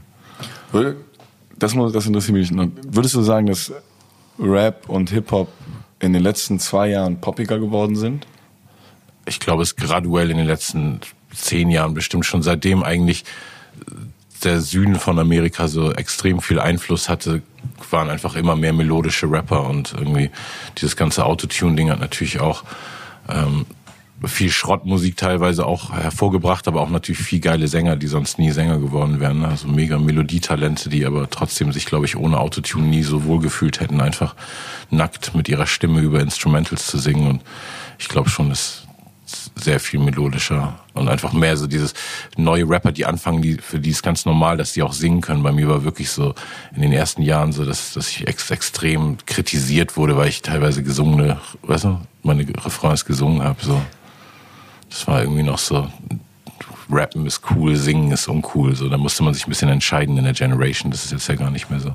Ja, das stimmt. Das ist mir vorher noch nicht aufgefallen, aber das, das stimmt auf jeden Fall. Das ist ja sogar bei mir auch so, hm. dass ich jetzt ja sogar auch so leichte Sprechgesang Sachen machen kann, ohne dass das irgendwie groß jemand komisch findet. Ja, genau. Aber irgendwie vor zehn Jahren hätte man gesagt, sing doch. Ja. So, was machst du da mit deinem? Ja, das ist schon cool, finde ich, ne, dass alles so zusammenwächst irgendwie und sich gegenseitig beeinflusst. Wer hat das nochmal gesagt, es wächst zusammen, was zusammengehört? Wer war das? Ein komischer Politiker, oder? Hm. Ich weiß nicht. Ich weiß auch nicht. Politiker, Zitate habe ich nicht so gut auf dem Schirm meistens. Ja, ich habe, äh, ich, ich mag ein paar sehr gerne. Ja, wir haben ja auch eine gemeinsame Politikerfreundin, Luise Amtsberg, die war auch bei mir gerade jetzt, diese Woche lief gerade die Sendung sozusagen, jetzt in der Woche, wo wir das aufnehmen, lief gerade die Sendung mit ihr, mein Hochkultur-Podcast und äh, die hat uns auch quasi connected miteinander. Ja, die, äh, ich habe das übersehen, dass die auch mitgemacht hat. Sie, äh, also ich habe den, ähm, was ich von dir gehört habe, ist mit Cool Savage und Larry. Ja, genau. Luise hat auch gemacht. Okay. Ja, genau. Das war genau die Woche nach Larry. Ja, voll. Ah. Ja, die Luise ist klasse. Die, äh, ich finde das verrückt, ne? Irgendwie auch, das ist ja auch wieder ein bisschen das, was du sagst, dass wir beide die kennengelernt haben, dass wir uns über die kennen, ist echt verrückt einfach. Ja, ich meine, das ist irgendwie auch ein cooles Zeichen der Zeit, finde ich, dass man Leute kennt, die irgendwie in, im Bundestag und im Landtag sind und trotzdem einfach coole Menschen sind, mit denen man, weißt du, gerne redet und mit denen man auf Party auch geht. Und ich war mit ihr in Afrika, irgendwie mit Viva Con Agua, im Sudan, in Uganda und habe einfach auch gesehen, so, die ist überall auch einfach engagiert und weißt du, ist das, also das ist auch so krass an ihrem Job, so das ist so 24 Stunden. Ne? Ja, die, die ballert durch. So. Und dann, dann aber auch dieses Musikinteresse, das finde ich halt echt krass. Ja. Also, äh, dass die auch so ein, ne, so ein Textinteresse hat und so. Äh, man vergisst das, oder ich habe das auf jeden Fall früher nicht so wahrgenommen, dass, muss ich jetzt ganz brutal sagen, dass PolitikerInnen so ganz normale Menschen sind, ja. die irgendwie auch, keine Ahnung, irgendwie, vielleicht spielt hier irgendwie die sozialpolitische Sprecherin Geige und mhm. geht halt äh, gerne Nordic Walken, man weiß es nicht. So, das ja, ist irgendwie äh, ja die äh, ja, das ist so witzig, obwohl wir selber sozusagen so oft in Situationen sind, wo wir so denken, so, hey, ich bin doch ein ganz normaler Mensch, warum behandelst du mich so, nur weil ich Rapper, Slash, Sänger, was auch immer bin, sind wir denn auch so und dann treffen wir jemand aus der Politik und sind so, hä, warum kann ja. ich denn jetzt einen Abend mit der so cool chillen, die ist doch Politikerin, so. Genau das. Das ist eben echt, wo das man merkt, so, man, man, ja. Das ist ja eh so, das finde ich ein ganz komisches Ding, aber es ist wirklich so, ich finde, man fühlt sich immer ein ganz klein bisschen, äh, verbunden zu eigentlich jedem, den man kennenlernt. Ich, also ich war einfach der irgendwie Sport, Musik, Politik, irgendwas macht, Schauspiel, weil man sich irgendwie denkt, yo, du saßt auch schon mal in der Bahn, hast du gedacht, bitte erkenn mich nicht. Mhm. Oder du bist auch schon mal und das und mhm. dieses und so. Und äh, das finde ich irgendwie immer sweet. Also bist du schon mal zum geheimen Club eingeladen worden oder so? Nee. nee, noch nicht. Nee. Ich auch nicht. Also. Nee, aber Luisa hat mich mal im Bundestag äh, in die Kantine eingeladen und ich habe da draußen Joint geraucht. Also das ist eines der Boah. größten Achievements meines Lebens, ist, dass ich auf jeden Fall im deutschen Bundestag, also ist out, die Outdoor-Kantine, es war im Sommer, dass ich dann da so irgendwie nach dem Essen, haben ein leckeres Wiener Schnitzel da gegessen und dann war es so, ich kann den Joint rauchen? Sie so, ja, verhaften werden sie dich schon nicht. Ist das geil. Und dann ich da, Boah, da bin ich also sie hat natürlich nicht mitgeraucht, nur um das klar zu Nur um das klarzustellen, ja.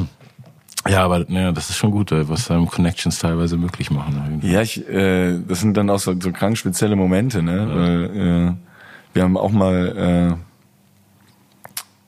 äh, ja, äh, kennst du noch den, ist, egal, ich sag, ich sag den Clubnamen nicht. Es gab mal so einen äh, Berliner Club, ähm, die hatten dann so eine äh, Tanz in den Mai Party hm.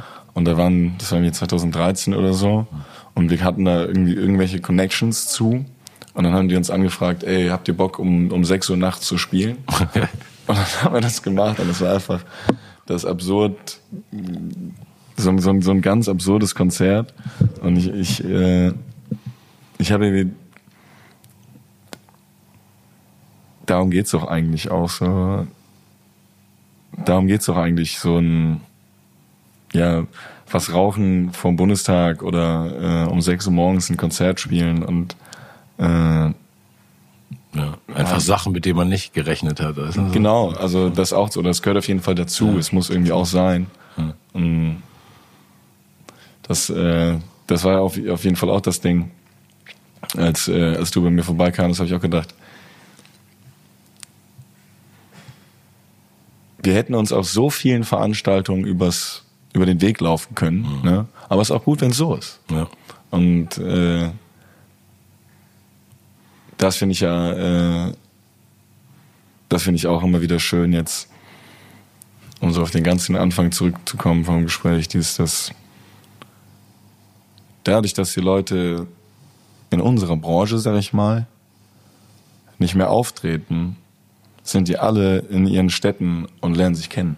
Stimmt, ja. Und das ist auch irgendwie geil. Und äh, ich bin halt, auch wenn ich äh, immer so ein bisschen düstere Meinungen habe, zu wie es jetzt weitergeht, dass äh, es wird halt auch richtig, es wird, werden richtig viele schöne Sachen kommen. Ja, also es werden so viele Leute so gute, so gute Filme drehen, äh, abgesehen jetzt von den ganzen Leuten, die einfach so gute Sachen machen und mhm. das jetzt irgendwie äh, Ärzte oder Hundetrainer sind. Hm.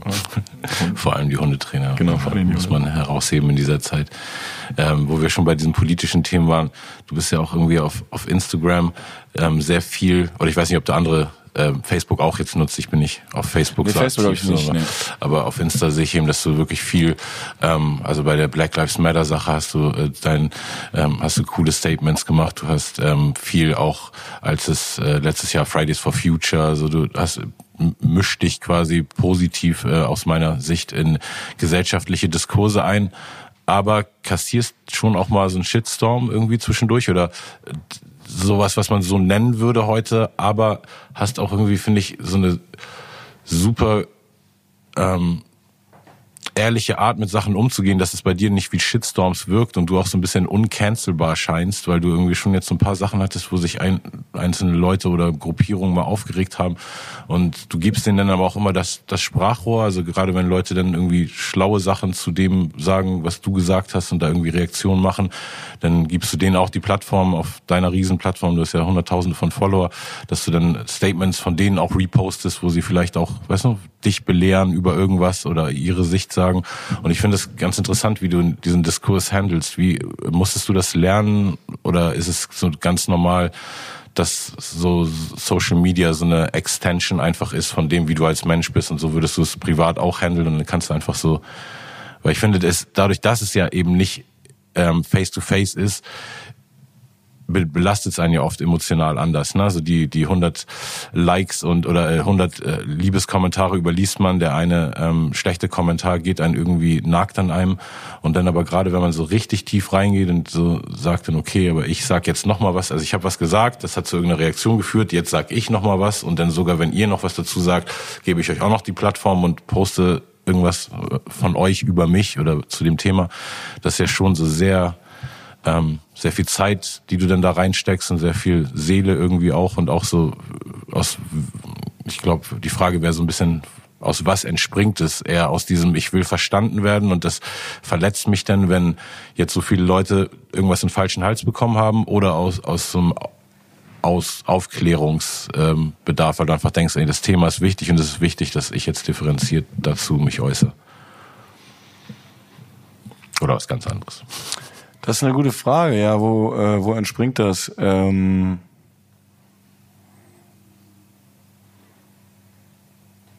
ich muss natürlich erstmal sagen, dass ich äh, auch einfach unglaublich viel Unterstützung von Leuten bekommen habe, die ich jetzt noch nicht persönlich kennenlernen durfte, einfach ähm, übers Internet, hm. ähm, die mir auch sehr differenziert äh, irgendwie auch, auch meine Fehler erklärt haben und mir auch andere Perspektiven ermöglicht haben. Und ich glaube, ähm, es ist schon bei mir mein, mein, äh, meine, mein Social Media Auftritt so ein bisschen einfach meine, ja, meine, einfach eine Verlängerung, weil ich das irgendwie eher spontan handle und jetzt nicht Wochen plane, was ich mhm. posten werde, ähm, ich habe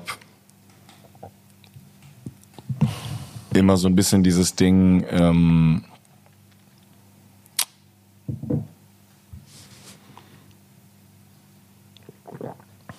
mich, ich bin wütend, äh, auch oft einfach. Und äh, besonders wenn ich wütend bin, ähm, poste ich auch was, weil äh, ja, ich dann irgendwie, ähm, das muss dann auch mal raus irgendwie. Und ähm, ich bin ja kein, kein Journalist und auch kein, ne, äh, sehr, äh, sehr, sehr meinungsorientiert, was ich mache.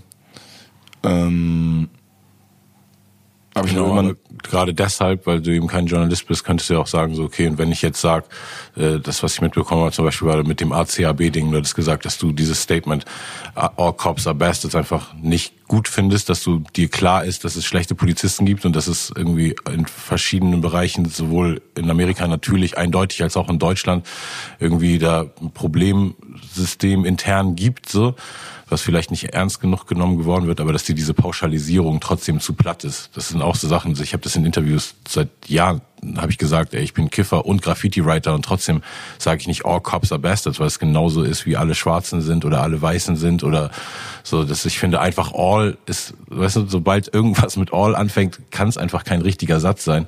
Und ich fand es interessant, dass dieser Satz in den letzten Jahren so groß geworden ist bei Leuten, die sich einfach eigentlich sonst so differenziert, weißt du? Also ich finde, man kann nicht sagen no Nazis oder fuck Nazis und all cops are bastards, weil das genau ja, das Gleiche ist. Du bist ein Nazi, sobald du sagst, eine Gruppe ist komplett homogen so, nur weil einzelne Personen dieser Gruppe so. Ähm, ja, ich, ich habe für mich war diese Formulierung, ähm, ich habe dann wahrscheinlich auch einfach äh, ein bisschen zu gut in äh, Geschichte aufgepasst und das irgendwie zu ernst genommen.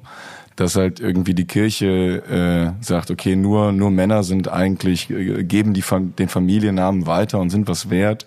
Und wenn äh, jemand außerhalb der Ehe ein Kind zeugt, dann ist muss halt ein Junge sein. Es gibt ja keine Webbastardin, gibt's jetzt ja nicht. Ne?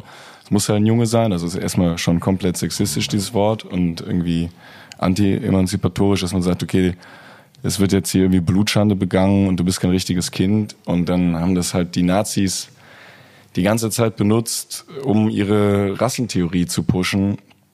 Und dadurch ist das für mich so ähnlich, dieses, also das Wort Bastard ist für mich so ähnlich wie jedem das Seine oder Arbeit macht frei. Das sind für mich so, die sind so, so krass Nazi befleckt. Mhm. Und da hat mir einfach die Perspektive gefehlt ähm, für die Menschen, die von Rassismus betroffen sind, die irgendwie so eine Formulierung als das, das äußerste Mittel auch irgendwie sehen und sagen, das wende ich an, auch diese Verallgemeinerung, weil mich hört sonst niemand mehr.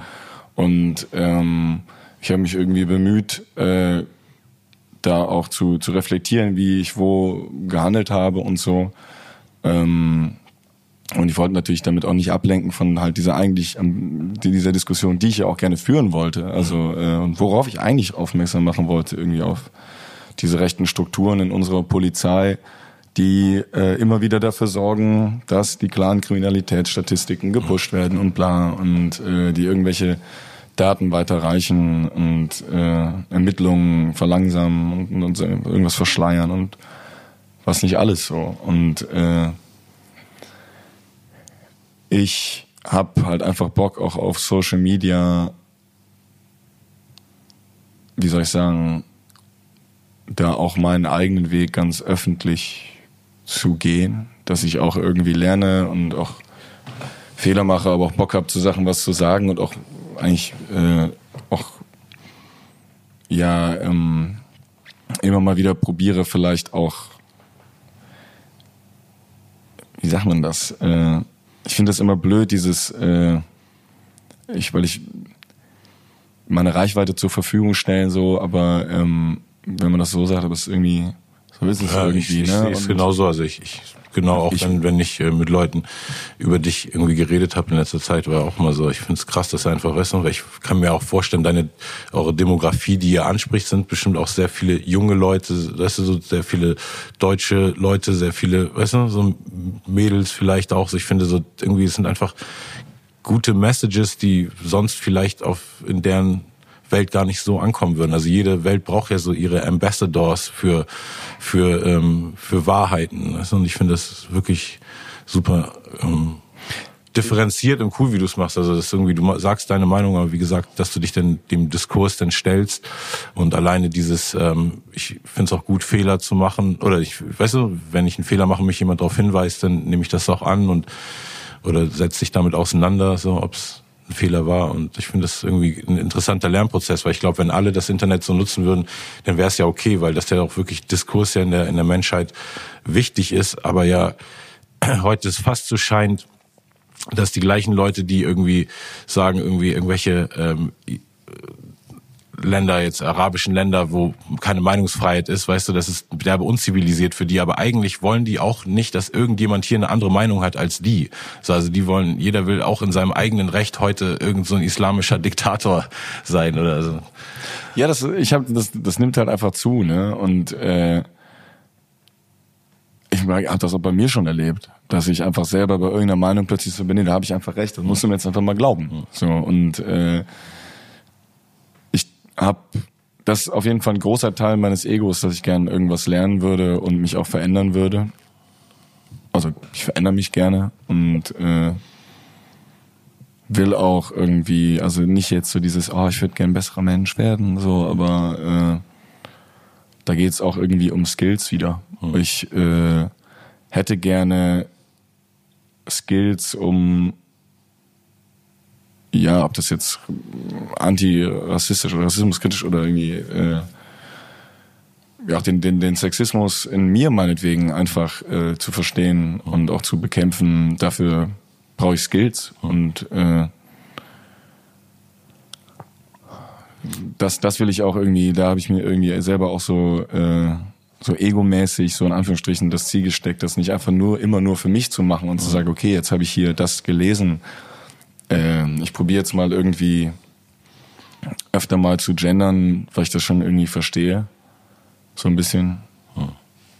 Auch wenn ich jetzt äh, da vielleicht nicht am akademischen Diskurs teilnehmen kann, weil ich das irgendwie, weil mir das dann manchmal zu hoch und zu, zu, zu, da gibt es dann, da weiß ich dann nicht, welchen Stimmen ich wirklich vertrauen kann, mhm. aber äh, es gibt ja schon so ein paar Sachen, die mittlerweile klar sind und äh, das ist ja auch, äh, ich finde es immer wieder krass, also ich habe äh, das Wort irgendwie transsexuell, das habe ich auf jeden Fall mit, ich weiß nicht, ob ich das mit irgendwie 17 schon kannte, das Wort. Mhm. Oder, also es klingt jetzt, aber und das gibt es irgendwie in, in, in vielen Bereichen, also auch irgendwie divers zu sagen oder äh, das geht alles irgendwie noch weiter und ich glaube, ähm, wenn man jetzt gerade in dieser sehr komischen Zeit die Möglichkeit hat, auch seine Meinung irgendwie in der Öffentlichkeit zu äußern, kann man diese ganzen Prozesse voll mitgehen. Und es wird immer, äh, gerade für irgendwie mich als, als White Boy, ist es ja irgendwie äh, unweigerlich äh, noch eine lange Reise der, der Reflexion so insgesamt und auch des Zurückschauens und, und, und Verstehens so, ne? Ja, aber mittlerweile auch teilweise so eine verwirrte Zeit, dass man auch, wenn man ganz genau hinguckt und derbe analysiert, auch nicht mehr genau weiß manchmal, was man falsch gemacht hat. Ne? Was zum Beispiel hast du einen, einen Song auf Farsi äh, ge, ge, gespielt, also ein, ein iranischen, ja, haben, persischen Song. Ne? Genau, wir haben den gecovert äh, von Famas Aslani Ageyirus, genau. Genau, und da haben sich Leute aufgeregt und gesagt, es ist Cultural Appropriation. Ähm, was heißt äh, für die Leute, die es nicht checken, kulturelle Aneignung, was heutzutage sehr in einem sehr, ja, so einen sehr bitteren Beigeschmack auf dem Mund hinterlässt. Aber ich fand so, bei manchen Sachen frage ich mich dann einfach, okay, wo fängt's an, wo hört's auf? Und dann habe ich neulich einen TED-Talk äh, über das Thema gesehen und da hat ein Mann sehr gut erklärt äh, den Unterschied zwischen Cultural Appropriation und Cultural Appreciation, nämlich der Wertschätzung einer Kultur. Weil wenn wir jetzt sagen, so, du hast nur Blutrecht sozusagen, das zu machen, was dir jetzt als deutscher weißen Mann zusteht, so dann ist dein Radius eben extrem beschränkt. Was und wofür entscheide ich mich denn? Weil ich bin jetzt zwei Sachen. So, aber darf ich denn jetzt als Halbafrikaner, der, weißt du, eigentlich keine Roots in Amerika hat, dürfte ich jetzt Rap machen? Weil das ist ja eigentlich was, was erst passiert ist, als Afrikaner als Sklaven in Amerika ankam und sich da entwickelt hat. Und wo fängt man an und hört man auf? Ne? Und ich finde, was ganz wichtig ist, ist einfach dann in Leuten zu sehen, haben die das Potenzial überhaupt appreciative zu sein, weißt du? So manche Leute nehmen sich einfach nur irgendwas und machen dann, weiß nicht, wie viel deutsche News-Moderatoren haben schon mal irgendeinen peinlichen Rap gemacht, weißt du, wo ich einfach dachte, so unabhängig von Hautfarben, ich fühle mich einfach gekränkt, dass ihr meine krasse Kunstform so benutzt, um jetzt so einen peinlichen Rap zu machen. Und ähm, dementsprechend so weißt du, ich glaube, da, da muss einfach jeder irgendwie so ein, so ein Feingefühl für sich entwickeln. Erstmal, was will er darstellen, zu welchen Themen will man was sagen, wo, in welche Diskurse will man sich einmischen, wo fühlt man sich selbst wohl. Aber dann finde ich, sobald man sich wohlfühlt und das für sich geklärt hat, muss man irgendwie auch dann darauf klarkommen. Wie war das für dich? Was waren das für Leute, die dich kritisiert haben, als du einen, einen Song auf Farsi gespielt hast? Waren es persische Leute? Oder ähm, waren es überkorrekte deutsche Leute, die einfach jetzt nur aufpassen, dass keiner irgendwas macht? Was? Es, war, es waren ein paar überkorrekte Deutsche, aber ähm, auch zwei Stimmen, die ich irgendwie sehr ernst genommen habe, weil irgendwie ähm, ich das, was die geschrieben haben, ich konnte das Dankeschön, ich konnte das irgendwie nachvollziehen. Ähm, und ich habe dadurch auch was Wichtiges gelernt. Also äh, auch wenn ich da wirklich einfach mit guter Absicht gehandelt habe und einfach nur ein Lied auf Farsi lernen wollte, obwohl ich kein Farsi spreche, um irgendwie ja, dieses Lied zu singen, weil ich das Lied so krass finde. Und ich dachte, das ist schön, wenn das Leute hören können. Ähm, was ich da gelernt habe, ist, ähm, ich war sofort krass offended, als sie mir gesagt hat, ey, das ist Cultural Appropriation. Mhm. Ich war richtig offended. Ich mhm. Alter, das kann nicht dein Ernst sein. Ich habe mhm. Wochen geübt, Mann. Und äh, dieses, ähm, dass man äh, einfach aufpassen muss, nicht sofort angegriffen zu sein, wenn mhm. jemand einem sagt, du hast hier gerade was falsch gemacht und das ist irgendwie so. Ähm, oder gerade auch wenn jemand sagt, das war jetzt irgendwie rassistisch oder. Aber gab es irgendeinen Kritikpunkt, der für dich so ein, so ein valider Punkt war, wo du so gesagt hast, okay, alles klar, das ist ein Song, wo eure Vorfahren darüber gesungen haben, dass weiße Männer sie töten. Und jetzt bin ich der weiße Mann, der den Song singt, weil keine Ahnung, gibt ja, ja manchmal ist, so einen Song. Dass ich von meinem philosophischen ja. oder von meinem moralischen Verständnis von der ganzen Situation natürlich eigentlich sage, äh, die kulturellen Bedingungen für die Interpretation von Kultur, ähm, die sollten Leute festlegen, die dieser Kultur angehören. Hm.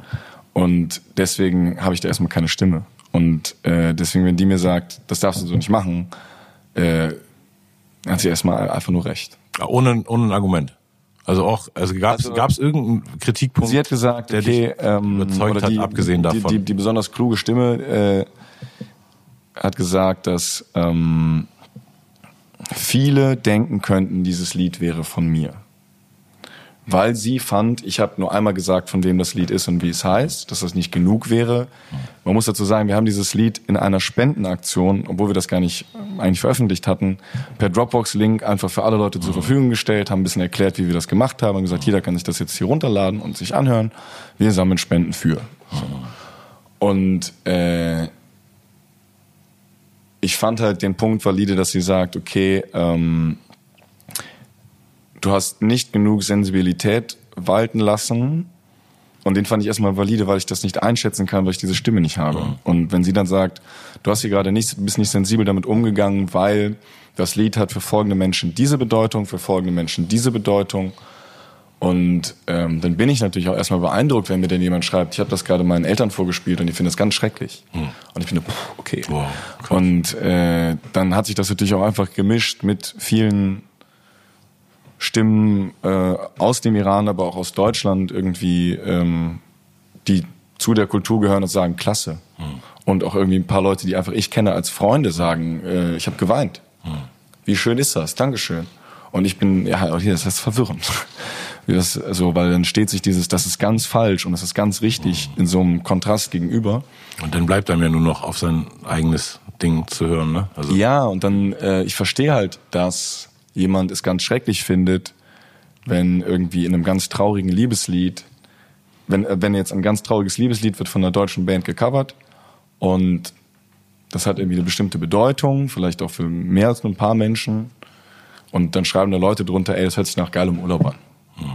Und man ist irgendwie so, yo, das geht irgendwie nicht, ne? So, und dann ist die Rezeption von dem, also was ich mache, für mich ja kaum kontrollierbar. Mhm. Und äh, trotzdem kann ich immer wieder nur sagen, äh, da wo ich vielleicht, wo mir vielleicht mal die Sensibilität fehlt, werde ich probieren, das irgendwie, auch wenn das manchmal nicht mehr geht, nachträglich auszugleichen und äh, mir der Mühe zu geben, Sachen zu verstehen.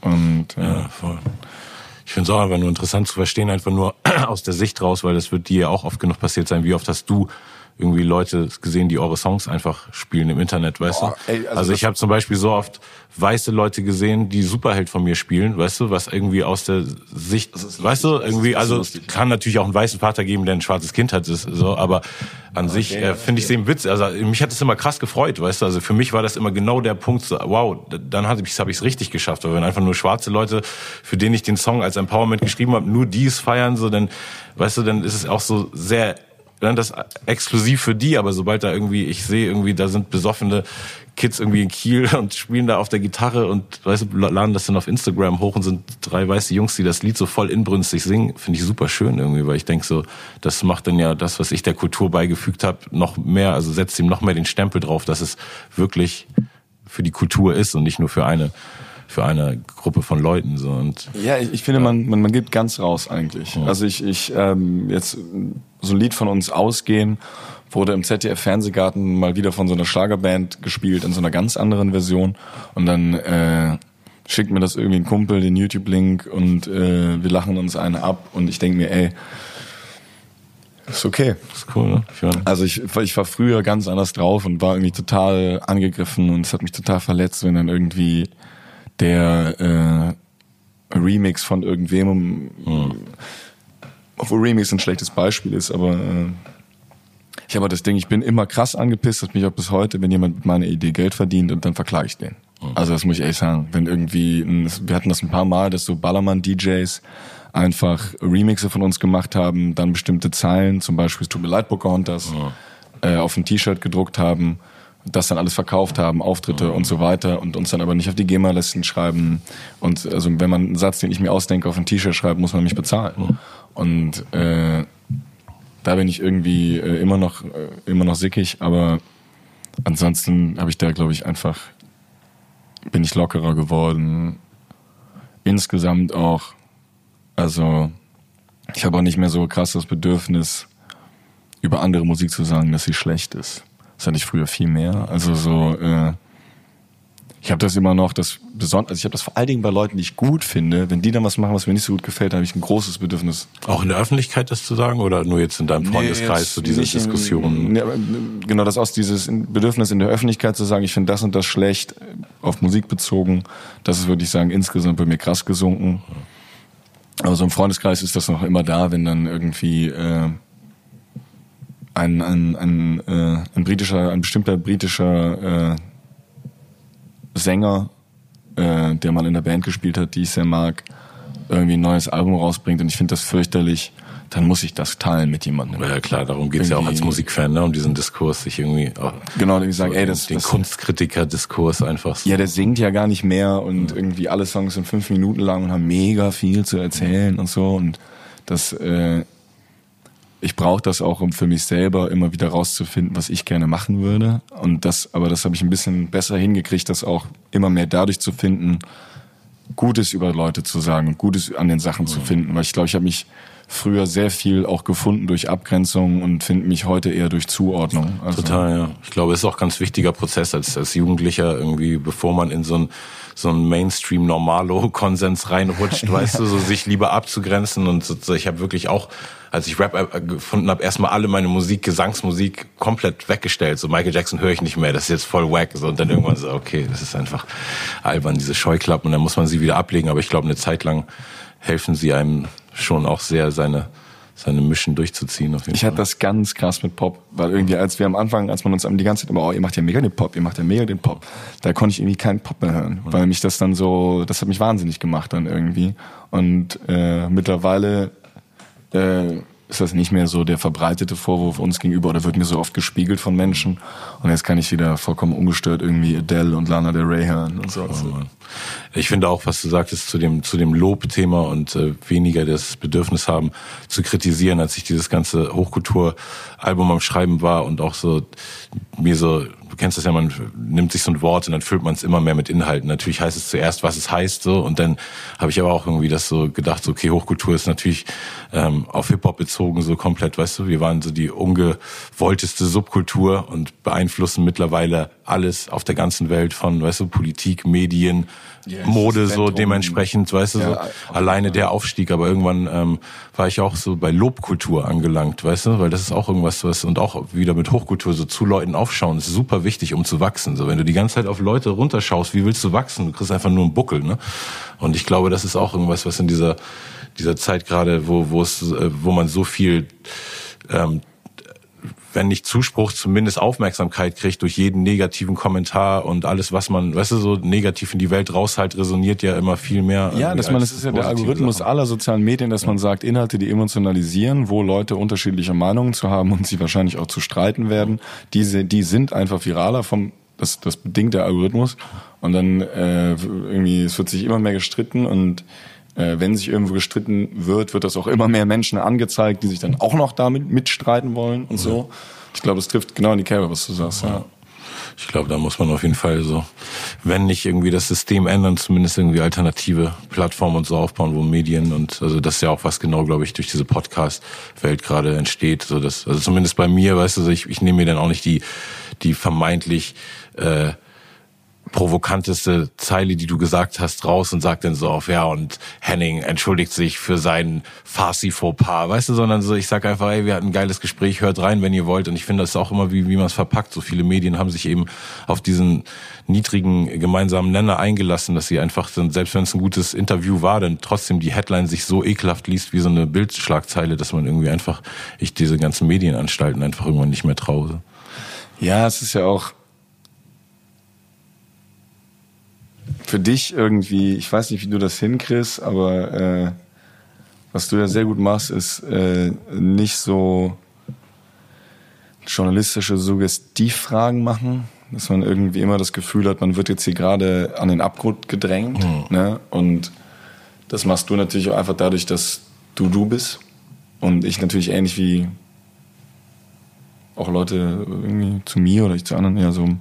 Man, man entwickelt ja auch, auch kurzfristig Vertrauen zu Menschen, weil man irgendwie sagt, ja, wenn ich jetzt hier irgendwie aus Versehen den Namen einer Ex-Freundin sage, dann wird ihr das schon nachher rausschneiden und mich mhm. jetzt nicht irgendwie, ne?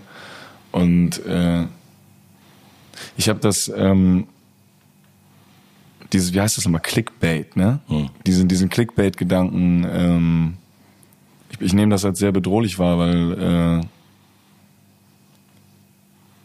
ja, ich auch das Gefühl habe, ähm, dadurch können einfach die negativen Stimmen viel lauter werden, als das die, die positiven je sein können. Und dann ja. kommt eine junge Band und dann irgendwie, keine Ahnung, hat er irgendwie, der Leadsänger hat ein Problem mit, mit Männlichkeit und dann prügelt er sich. Und dann ist die Band für immer, weil das ist halt einfach für immer der, der Google-Artikel, der als ganz oben angezeigt wird ja. irgendwie. Und du hast ja dann auch in der Öffentlichkeit nicht mehr das Recht, vergessen zu werden. Das bleibt einfach für immer da.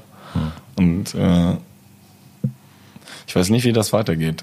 Aber dieses andere Medium, ich finde das mit der Podcast-Bubble ganz schön. Das würde ich auch sagen, dass ich das so wahrnehme.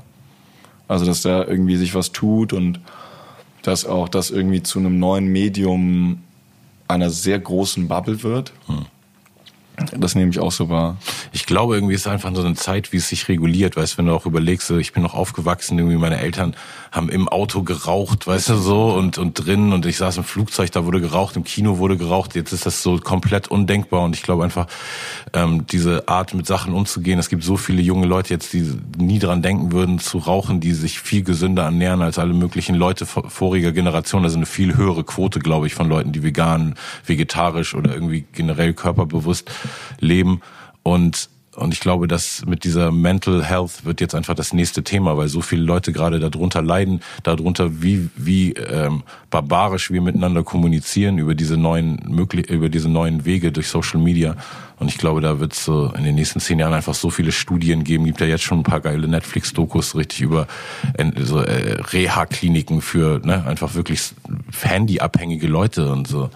Es ist wirklich ein krasses Thema, weil weil alles richtig gemacht wurde im Sinne von äh, es ist eben alles so konzipiert, dass es auf unsere Psyche und auf unsere größten Schwächen und auf unsere größten Sucht. Mangel äh, konzipiert ist. Dementsprechend ne, fallen wir da alle in diese Muster, egal wie schlau wir sind. Und mir hat das total geholfen, meine Bildschirmzeit äh, ja. immer genau im Auge zu behalten, ja. weil ich bin arbeitssüchtig hm. und dann äh, ja, mutet man sich, also traut man sich auch manchmal dann zu viel und macht dann zu viel und kommt dann doch nicht mehr hinterher und dann kommt alles durcheinander und dann klebt man irgendwie 30 Stunden in der Woche am Handy. Und äh, krasse Zeit, ne, wenn man sich überlegt. Dann so. Das ist ein voller Job irgendwie, ne? Und dann, äh, ey, äh, als ich dann, äh, ich hatte relativ lange kein Smartphone, ich glaube so bis 2017 oder so. Mhm. Und dann äh, habe ich mir gedacht, okay, jetzt bin ich einfach der, die letzte doofe Nase hier, ich mach's jetzt auch. Mhm. Und dann habe ich mir auch hart gegeben und irgendwie probiert, alles möglichst gut zu checken. Und es ist halt manchmal einfach total bereichernd, muss ich sagen. Ich finde das immer noch flashy, dass wenn ich mit eben irgendwem irgendwo sitze und mein Handy hat das WLAN-Passwort schon und ich mache Bluetooth an und dann, ne? Und dann kann ich einfach das Passwort teilen. Wie ja, geil ist das? So, und cool. auch irgendwie, äh, wie schnell mittlerweile Daten übertragen werden, das flasht mich einfach, weil ich habe vor zehn Jahren mal stundenlang darauf gewartet, dass irgendwie 500 Megabyte übertragen werden und jetzt macht's Klick. Ne? Und trotzdem, ich habe es auch bei mir festgestellt, wie ich süchtig werde nach, keine Ahnung, äh, wie ich dann halt, ich, ich meine das wirklich ernst. Man geht irgendwie schlafen, hm. Und dann, warum muss man dann noch irgendwie Gmail oder WhatsApp checken? Hm. Warum muss man nach dem Zähneputzen irgendwie nochmal. Ich habe mein Handy schon angeschlossen, es liegt schon irgendwie da zum Laden und es Ja. Das ist, das hat so was Magnetives. Ne? Curiosity kills the cat, sagt man auf Englisch. Uh, weißt du, so die, die Neugier tötet die Katze. So, und das ist wirklich das Ding, so, weil du willst einfach immer, sobald da steht, so geh nicht rein, so, dann willst du da reingehen, weißt du? Und das, du, du weißt, da wird jetzt nichts mehr passieren um 11 Uhr abends oder so, weißt du, was in deinem Gmail-Account großartig ist, aber irgendwie denkt man, äh, und dieses FOMO-Ding natürlich, ne? Fear of Missing Out. So. Auf jeden Fall. Das also, ist natürlich wahrscheinlich der krasseste Triggerpoint, der für alle Menschen funktioniert. Einfach. Und alles hat sich ja dann auch digital irgendwie verlagert. Also ich bin zum Glück nicht in so vielen Gruppen, ich kann das nicht so gut leiden, also in so, so, so Chatgruppen, aber ich, ich bin irgendwie in ein paar und das ist ja auch dann das Ding, dann hat man sich jetzt irgendwie lange nicht mehr in so einer Gruppe gesehen, aber probiert das über so eine Chatgruppe so ein bisschen aufrecht zu erhalten. Ja. Und dann hast du irgendwie drei Tage nicht reingeguckt, andere Welt. Ja, also ne, klar gibt's dann irgendwie mal, kannst du wieder reindroppen und so, aber ist ja einfach so, dass äh, unsere gemeinsamen Räume sich auch irgendwie immer mehr ins Digitale verlegen. Also ich muss sagen, ich habe das nicht mehr aufgehört nach dem richtigen Lockdown auch ab und zu einfach mit Freunden zu zoomen mhm. oder irgendwie ne, Skype, WhatsApp, was es alles gibt, weil wir uns einfach dann auch alle gedacht haben, jo, wir unterbrechen schon wieder eine Infektionskette, chillig irgendwie. Und wenn wir jetzt noch abends, normalerweise würden wir jetzt irgendwie da und da sitzen und irgendwie dumm eine Dose trinken und rauchen. Mhm. Und das wäre eh nur eine halbe Stunde gewesen, machen wir kurz so. Ja, und dann stimmt chillen alle direkt zu Hause. Man macht es vielleicht auch erst um halb eins, weil man ja auch direkt danach schlafen kann. Ja. Irgendwie. Ist ja auch lustig, halt irgendwie sich um 12 Uhr noch irgendwie zu verabreden. Ne? Ja. Äh, ja, man, crazy. Was ich, ist, ich finde das da so eine komische Spannung, weil du weißt, du brauchst deine Freunde und die helfen dir auch überleben und so und das macht dich glücklich. Ähm, und deswegen musst du auch diese sozialen Medien zum Teil bedienen und diese Textnachrichten und diese ne, und WhatsApp und bla. Aber auf der anderen Seite tut dir das auch alles wieder nicht gut irgendwie und zieht dich, eigentlich willst dich zu weit reinziehen. So, ja. man, man muss mitschwimmen, aber man darf nicht rausgezogen werden. Und das ist irgendwie, ja. ich verrückt. Ja, das ist echt so alles. Ich habe gestern irgendwie bin ich hier durch die Stadt gefahren und dann ist so ein, so ein äh, Krankenwagen an mir vorbeigefahren das war so laut, dass ich so überlegt habe, so okay, nur damit die diese eine Person jetzt retten, so wie viele Leuten geben die einen Tinnitus, weißt du, so was ist jetzt wirklich so die Ratio von wie viel Gutes macht ihr so, weißt du, vielleicht sollte ich sollte man einfach nur noch verachtend auf Pflegepersonal gucken. Oder zumindest auf diese furchtbaren Krankenwagenfahrer. ich muss sagen, ich habe äh, ich glaube, äh, die haben die, die Verachtung schon seitens der Politik viel gespürt. Die, Auf jeden Fall. Das ist schon richtig gut nee, abgegangen. Ich bin mal in einen Krankenwagen reingefahren Nein. Sonntagabends immer war ich im Studio bei mir auf dem Land in der Kunstwerkstatt und wollte nur einmal kurz nach Hamburg rein, um indisches Essen zu holen bei so einem äh, Inder auf dem Kiez. Genau. Und dann haben sie dich direkt eingeladen und sind. Nee, eben nicht. Ey. Ich habe da wirklich, ey, mein Auto ist explodiert quasi. Digga. Ich, dieser Krankenwagen stand einfach noch so da. Also war mitten auf der größten Kreuzung auf der Reeperbahn, genau da, wo ähm, die große der Fast, Fast Food Ding ist, wo auch immer die ähm, Damen davor stehen, die Liebe für Geld verkaufen und so. Und ähm, ich bin wirklich einfach auf dieser Kreuzung diesem Krankenwagen reingefahren, hatte einen Touareg damals, so meine komplette Schnauze vom Auto war einfach weg. Also das Auto war irgendwie so, hatte nur noch eine Windschutzscheibe und davor irgendwie und dieser Krankenwagen stand einfach da, so da war so eine kleine Boiler, als hätte da vielleicht jemand mit dem Fahrrad gestreift. Und es war einfach wirklich so von einem Moment auf den anderen war irgendwie mein Auto weg und total Schaden und ich bin da ausgestiegen und dann in den Krankenwagen auch gleich eingestiegen, einfach nur so, um jetzt erstmal von der Straße weg zu sein diese Damen, die da auch äh, vor dem Fastfood-Laden, das war so, Sammy Deluxe hat gerade einen Unfall und ich war so viel zu prominent auch das Ganze. Scheiße. Äh, auf jeden Fall. Das habe ich habe echt jedes Mal, wenn wenn ein Krankenwagen so fährt auf der Straße ist, ich habe so kurz so ein, weißt du, so nicht die crazy Trauma so, aber so schon, dass ich so merke, so ich werde gerade un, äh, also unruhiger und irgendwas Schlimmes könnte passieren so. Aber, auf jeden Fall. Ja. Ey, wir, das erleben, also dieses, äh, wir sind ja auch irgendwie so viel auf Straßen also das letzte richtig heftige irgendwie, ähm, da hat uns so ein, so ein schlechter Runner geholt, um mhm. uns irgendwo hinzufahren. Mhm.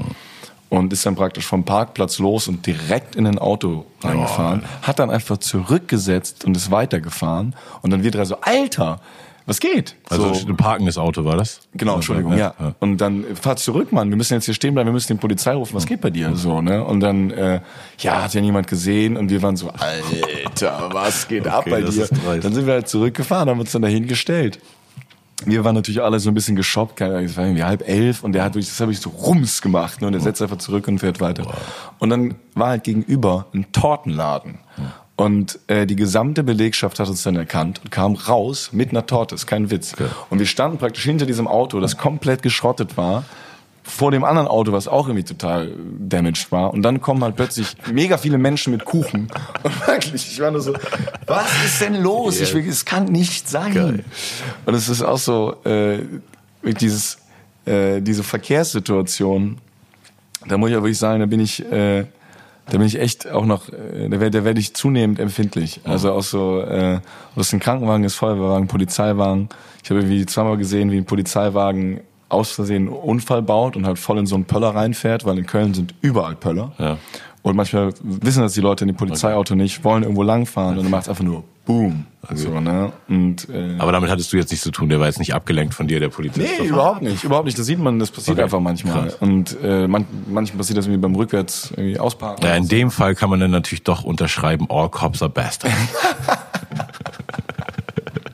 Und man kann unterschreiben, dass du ein verdammt gutes Leben hast, wenn du Unfälle baust, dein Fahrer Fahrerflucht begangen, begehen will, du äh, für dein gutes Karma sagst, nein, wir fahren zurück und, und dann, direkt Kuchen, Kuchen ja. und Torten kriegst auf jeden das Fall. Das stimmt auf jeden Fall, das ist eigentlich wichtig. Sehr schön. Ey. Also da habe ich, ich habe auch manchmal einfach Glück, das muss ich auch sagen. Ist, äh, ich habe wirklich einfach oft Glück, das muss ich ja. muss ich eingestehen. Ich auch, Digga. Ich habe auch viel zu viel, viel zu viel Glück schon gehabt. Ey. Knock on wood. Macht man das? Voll. Hast du Salz? Kippt man sich das über die Schulter? Nee, ne? Ich kann dir gerne Salz über die Schulter kippen, auf jeden Fall.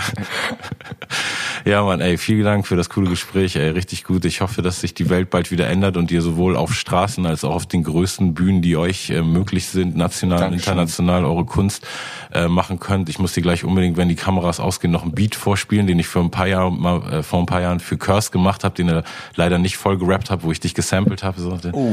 Das machen wir gleich. So. Vielleicht hören die Leute ihn dann irgendwann anders mal in irgendeinem anderen Kontext. So. Vielen, vielen Dank für die Einladung. Das ja, war sehr schön. Sehr schön.